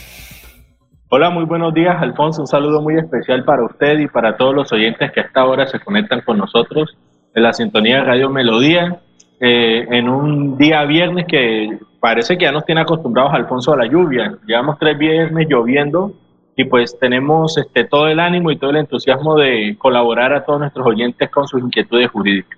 Oiga, muy bueno el sonido. ¿Qué le hizo? No, pues le hice unos, unos cambios, unos ajustes, eh, acá sobre todo con mi ordenador portátil, modificando los micrófonos del ordenador y demás, y pues ya al parecer ya está perfecto. Uy, eh, como un cañón, doctor, como un cañón. Perfecto. Muy bien, eh, Sí. voy a dar a conocer, vamos a dar a conocer los teléfonos eh, para que los oyentes se comuniquen con nosotros. Siempre aquí en Radio Melodía eh, nos pueden mm, preguntar lo que sea en aspectos jurídicos, el doctor Iván Calderón y un equipo de personas que lo acompañan, pues mm, desde luego dan a conocer sus, sus, respuestas. El tele, los teléfonos son 630-4794, 630-4870. El teléfono del doctor Iván para partir de las 8 de la mañana son, es el 307 4S6 y 37. Eh, y por Facebook Live nos pueden marcar. Ahí nos escucha a esta hora Marcos Navarro Pinzón, un saludo muy especial. Santiago Morales también, gracias por escucharnos. Anacano, gracias por la sintonía. Y los oyentes nos pueden seguir marcando o escribiendo por el perfil Alfonso Pineda Chaparro. Eh, doctor Iván Calderón, ¿cuál es el, el tema de hoy? Bueno, pues Alfonso, continuando con con el asunto de los derechos del consumidor financiero. Vamos a trabajar estos asuntos eh, mañana y lo que queda de la otra semana, la próxima semana toda, evacuar ese tema, pero antes eh, responder la pregunta de las 72 horas que eh, realizó uno 72. finalizando. De las 72. Sí, señor. finalizando el programa. Entonces hay que tener en cuenta, Alfonso, que en materia penal existen unos beneficios para las personas que se encuentran pues privadas de la libertad, que ya se encuentran condenadas por mediante pues un proceso judicial donde un juez los halló culpables de determinada conducta punible. Entonces, eh, dentro del Código Penitenciario y Carcelario existen unas fases de seguridad eh, en donde esta persona está en el transcurso de su estadía en prisión. Una es la fase de alta seguridad, la de mediana seguridad, la de mínima seguridad y finalmente una fase denominada de confianza. Entonces, ¿qué pasa, Alfonso? Para uno saber eh, en qué fase se encuentra la persona que está presa, pues eh, hay que tener en cuenta unos criterios como, a ver, como las exigencias de seguridad, como el asunto de los antecedentes penales, los antecedentes disciplinarios, los requerimientos y el tiempo, pues, para cumplir la, para purgar la pena. Entonces, una persona que está en fase de mediana seguridad es aquella persona que puede participar en programas educativos y laborales, ¿sí? con menos medidas restrictivas que otra persona. ¿Por qué les hablo de esto, Alfonso? Porque las personas que están en fase de mediana eh, seguridad o periodo semiabierto son las que tienen el beneficio de las 72 horas. ¿sí? ¿Qué es el beneficio de las 72 horas? Es la posibilidad ¿sí? que tienen estas personas que están, eh, que están pues eh, recluidas eh, en virtud pues de las funciones de la pena, en las funciones de reinserción social y demás, que es la posibilidad que esta persona tiene de, eh, de salir de la prisión por el periodo de 72 horas sin vigilancia, con el compromiso pues de que él debe retornar una vez se cumpla este término. Entonces, ¿cuáles son los requisitos rápidamente? Pues estar en fase de mediana seguridad, que es lo que acabamos de explicar, eh, haber descontado una tercera parte de la pena impuesta, no tener requerimientos de ninguna autoridad judicial, no registrar fuga ni tentativa de fuga eh, durante pues, el desarrollo del proceso ni la ejecución de la sentencia, eh, tampoco estar condenado por delitos de competencia de algunos jueces del circuito y haber trabajado, estudiado o enseñado durante la reclusión y observado por pues, una buena conducta certificada por el Consejo de Disciplina de la cárcel. Entonces, Alfonso, esos son los requisitos para que las personas que están recluidas soliciten el permiso de las 72 horas. Entonces, ah, eh, ¿Y tenía, otra, tenía otra inquietud o no? Esa era única. No, había la única. ¿Otra tarea? No, no, no, había otra porque la otra se habló de la habeas corpus, que era pues la posibilidad de que en 36 horas una persona que le están iniciando una investigación sea dejado en libertad, eh, a menos de que se le inicie una audiencia de imputación o sea presentado ante el juez de control de garantías. Eso ya se había comentado ayer entonces, Alfonso, vamos a hablar del asunto del consumidor. Este es un asunto muy interesante y la verdad me alegra mucho tocarlo, ¿sí? Entonces, es importante decirles a los oyentes que hoy pues vamos a hablar de del mecanismo jurisdiccional de acción de protección al consumidor que tienen todas las personas que consideren que sus derechos como tal han sido violados, ¿sí? Entonces, eh, ¿qué tipo de procedimiento se debe aplicar para este tipo de acciones? Pues estos procesos que versen sobre violación a los derechos del consumidor, pues establecidos en las normas generales y especiales de todos los sectores de la economía, ¿sí? a excepción de responsabilidad de productos defectuosos, va a tener el trámite ante la Superintendencia de Industria y Comercio. ¿Sí? Entonces, este mecanismo jurisdiccional, Alfonso, eh, mediante el cual los consumidores pues tendrán la oportunidad de acceder a los jueces o a la superintendencia, eh, para, eh, se hace pues para que decidan sobre los reclamos que ellos tengan como fundamento la vulneración de los derechos al, al consumidor. ¿sí? Entonces, esta acción procede frente a reclamos por violación directa de normas sobre protección del consumidor, reclamos orientados pues a lograr que se haga efectiva una garantía, reclamos encaminados a tener una indemnización de perjuicios en la prestación de un servicio eh, o solicitar la indemnización de daños y perjuicios derivados de la publicidad o información engañosa y reclamos originados en la aplicación de las normas de, protección al consumidor en materia contractual. Entonces, ¿qué requisitos deben, deben realizarse, Alfonso? Dese cuenta que hay una gran cantidad de cosas que se pueden denunciar eh, frente, a través de demandas o quejas ante la Superintendencia de Industria y Comercio, como por ejemplo el maltratamiento de los datos personales. Entonces, para que una persona pueda acceder previamente a esto, tiene que agotar un requisito de procedibilidad, Alfonso, que es la queja o eh, el derecho de petición que debe hacerse previamente eh, de forma directa con la entidad, en este caso la entidad financiera, advirtiendo pues que le están violando sus derechos del consumidor. Esta persona tendrá pues 15 días hábiles para contestarle a este consumidor que se encuentra pues sus derechos vulnerados y en caso de que la respuesta no se dé o sea negativa, él podrá eh, presentar dicha demanda anexando pues el derecho de petición y de esta forma pues agotar el requisito de procedibilidad. Lo importante también, Alfonso, es que esta acción de consumidor eh, tiene un término de un año desde el momento en que usted pues considera que le han violado su derecho como consumidor financiero. Entonces muy atentos a todos los oyentes que consideren que les han tratado mal sus datos, que le han dado datos a otras personas que no deberían o que ellos en ningún momento han autorizado que sus datos sean entregados a otras entidades y demás. Ellos pues tendrán desde ese momento que se enteran un año para presentar inicialmente la reclamación y de, con posterioridad iniciar el proceso de protección acciones del consumidor. Entonces, finalmente, Alfonso, manifestarle a los oyentes que, pues, un ejemplo claro de eso es, por ejemplo, si uno le, si uno no sabe si puede actualizar o rectificar su información contenida en centrales de riesgo, la respuesta es que sí se puede. Usted también si usted considera eh, a todos los oyentes que han sido reportados ante una central de riesgo sin que haya usted otorgado alguna autorización para ello, usted también tiene acción de protección del consumidor por esa razón, porque es importante que a usted le avisen previamente que lo van a reportar, no como ocurre de pronto, Alfonso, con otras entidades financieras que sin decirle a uno absolutamente nada, lo reportan eh, y pues eso genera unos daños que son susceptibles de indemnización. Entonces es importante que los oyentes estén pendientes con eso. ¿Por qué? Porque la información crediticia es muy sensible y es muy importante, sobre todo cuando se trata de comerciantes que manejan su historial crediticio para, para poder eh, alimentar económicamente pues, sus negocios, Alfonso. Bien, eh, una pregunta que, que, no, que, nos hicieron temprano esta mañana a las 7, no había programa, yo le dije, no, se la respondemos. Eh, para ¿Cuál es el trámite que se debe hacer para salir de centrales de riesgo? Nos pregunta don Henry que dice que él ya hizo los pagos, ya quedó bien con los juzgados, con todo el mundo, pero que no lo han levantado en centrales de riesgo. ¿Qué, qué, qué se debe eh, seguir para que lo levanten de las centrales de riesgo? Bueno, Alfonso, excelente pregunta porque eh, lo que toca hacer eh, de forma clara, Alfonso, es acudir directamente a la entidad financiera que lo reportó.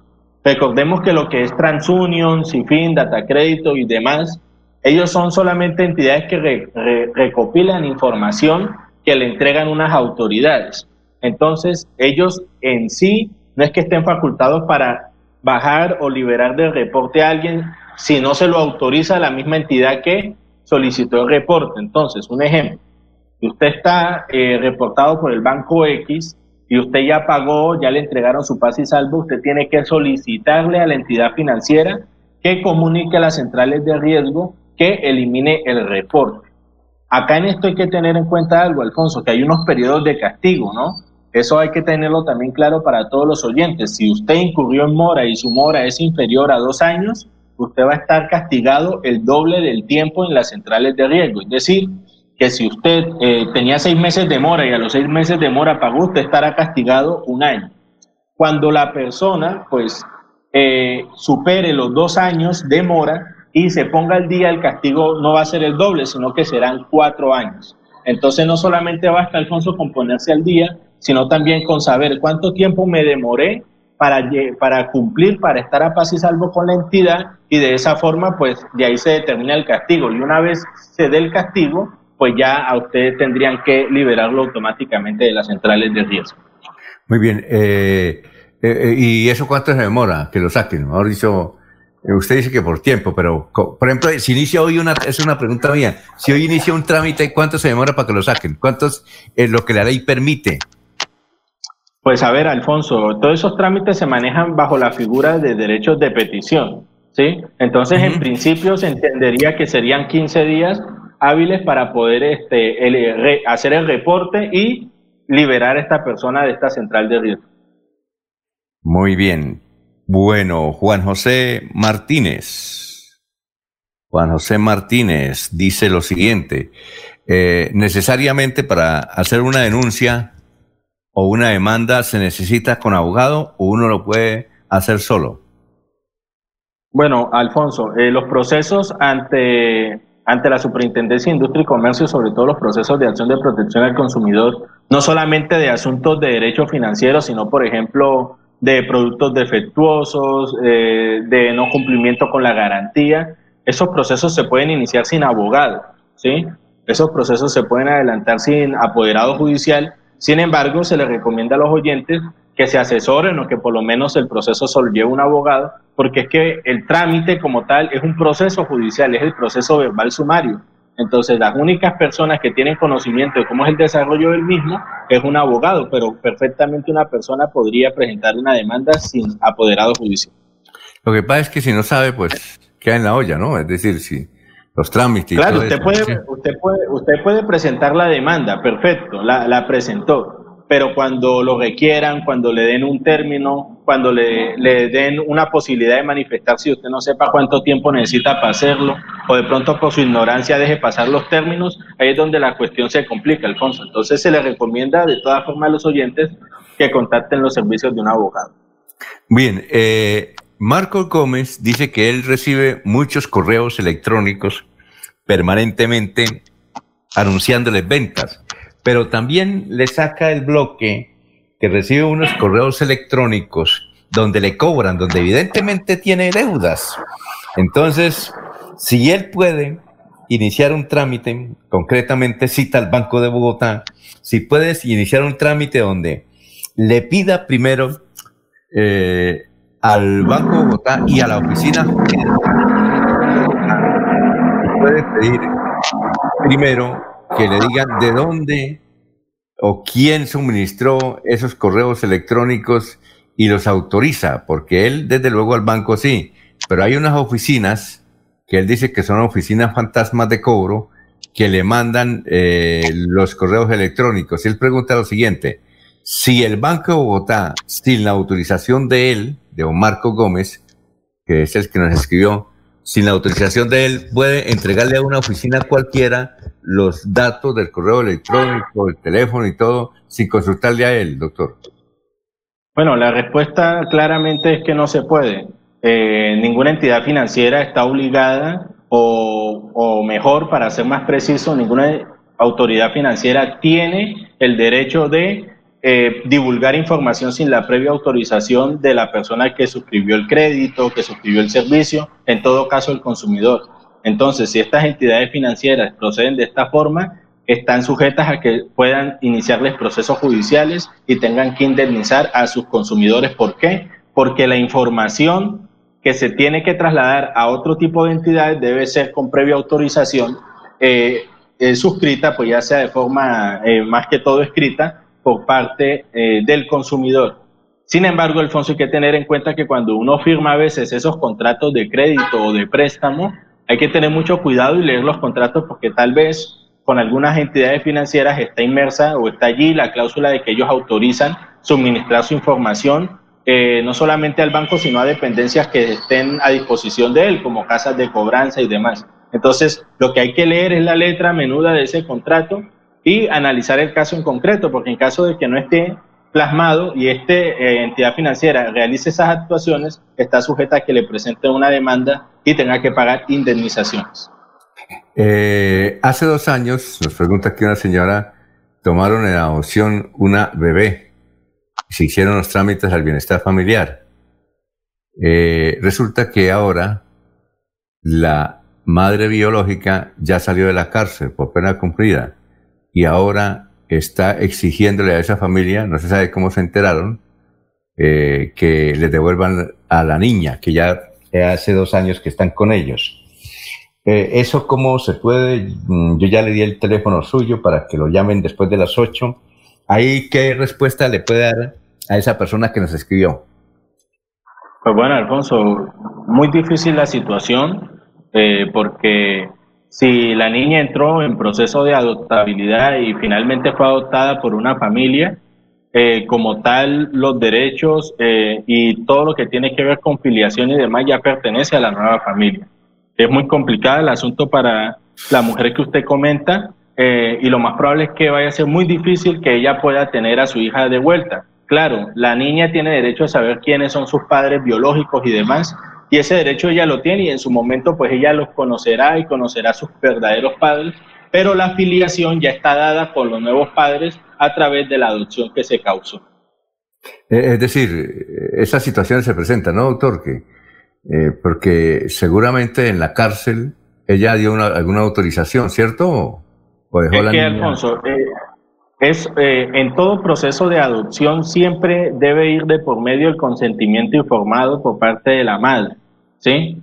¿Por qué? Porque no se puede adoptar o no se puede dar en adopción a un niño o una niña sin que la madre eh, esté enterada o los padres den el permiso para ello. Entonces, si las madres ya dieron el consentimiento informado, no hay nada que hacer, Alfonso. Ya después no se pueden, se supone que de forma previa un equipo interdisciplinario del Instituto Colombiano de Bienestar Familiar eh, debe explicarle las consecuencias de la decisión que va a tomar.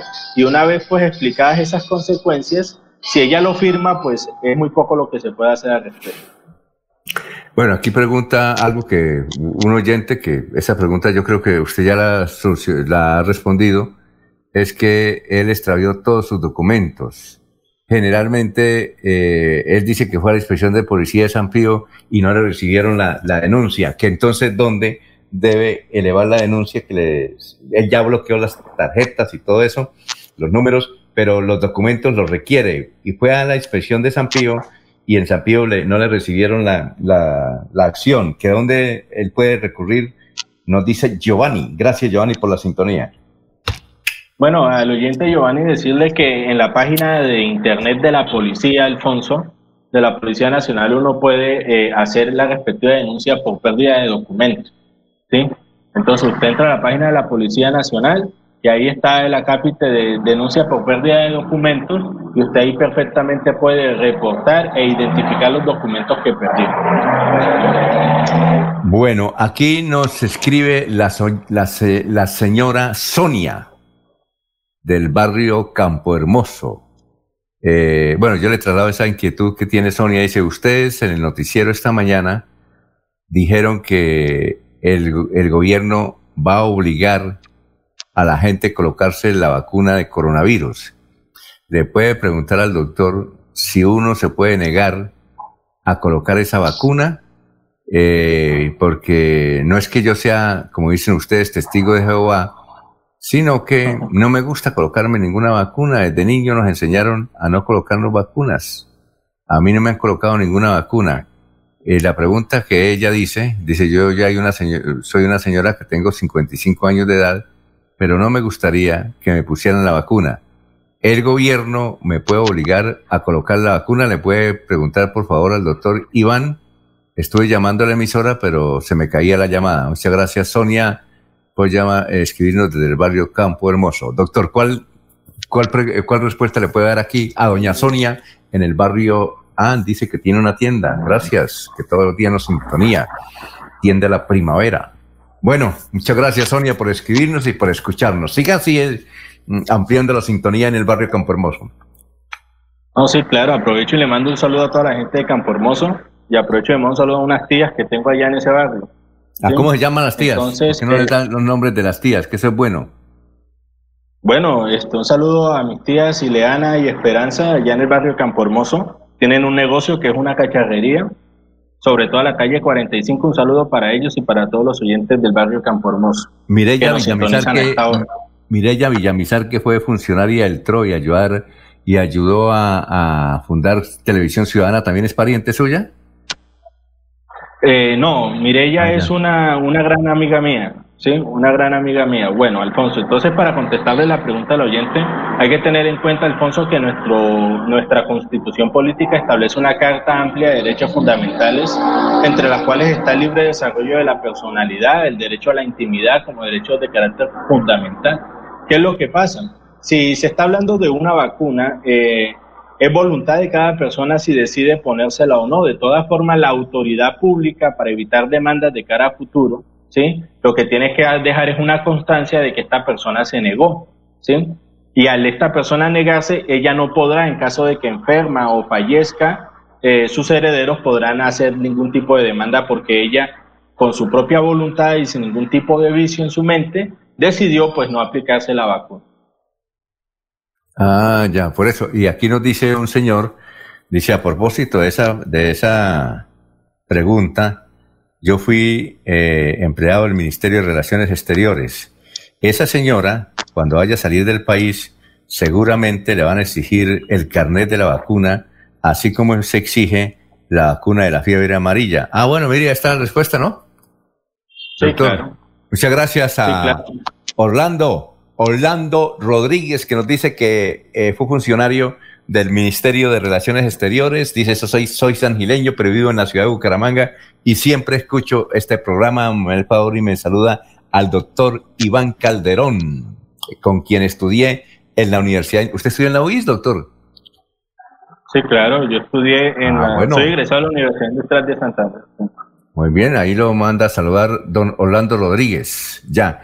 Eh, doctor, eh, aquí nos, eh, ayer nos llamó un, un abogado, eh, pues es que me, se me perdió el nombre, para, indicando, para, para indicar que ya hay muchos abogados en la ciudad de Bucaramanga que están manejando eso, los datos, que sería bueno que alguien estuviera ahí hablando, sobre todo el gobierno, sobre cómo se están manejando los datos, porque se están presentando muchas demandas en los juzgados precisamente por esta mala utilización de los datos. Yo le dije que claro, que algún día estos el doctor Iván Calderón va a tener un invitado, ¿no es cierto?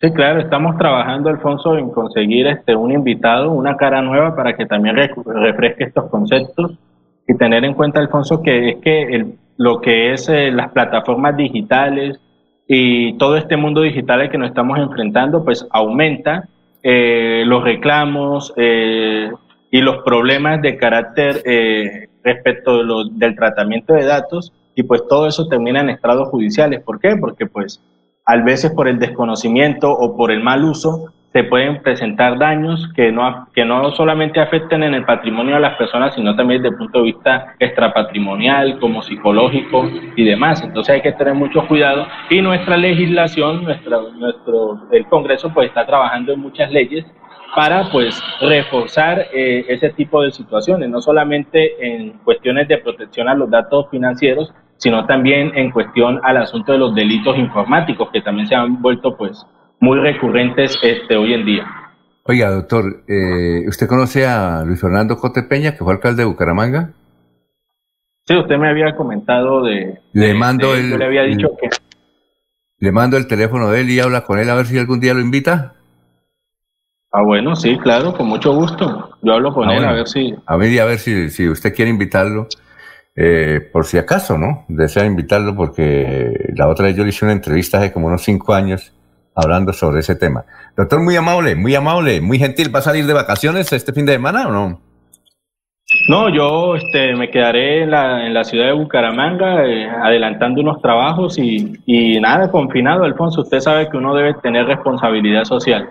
Sí, y, ver el partido, ¿no? Hay que ver el partido. Sí, claro.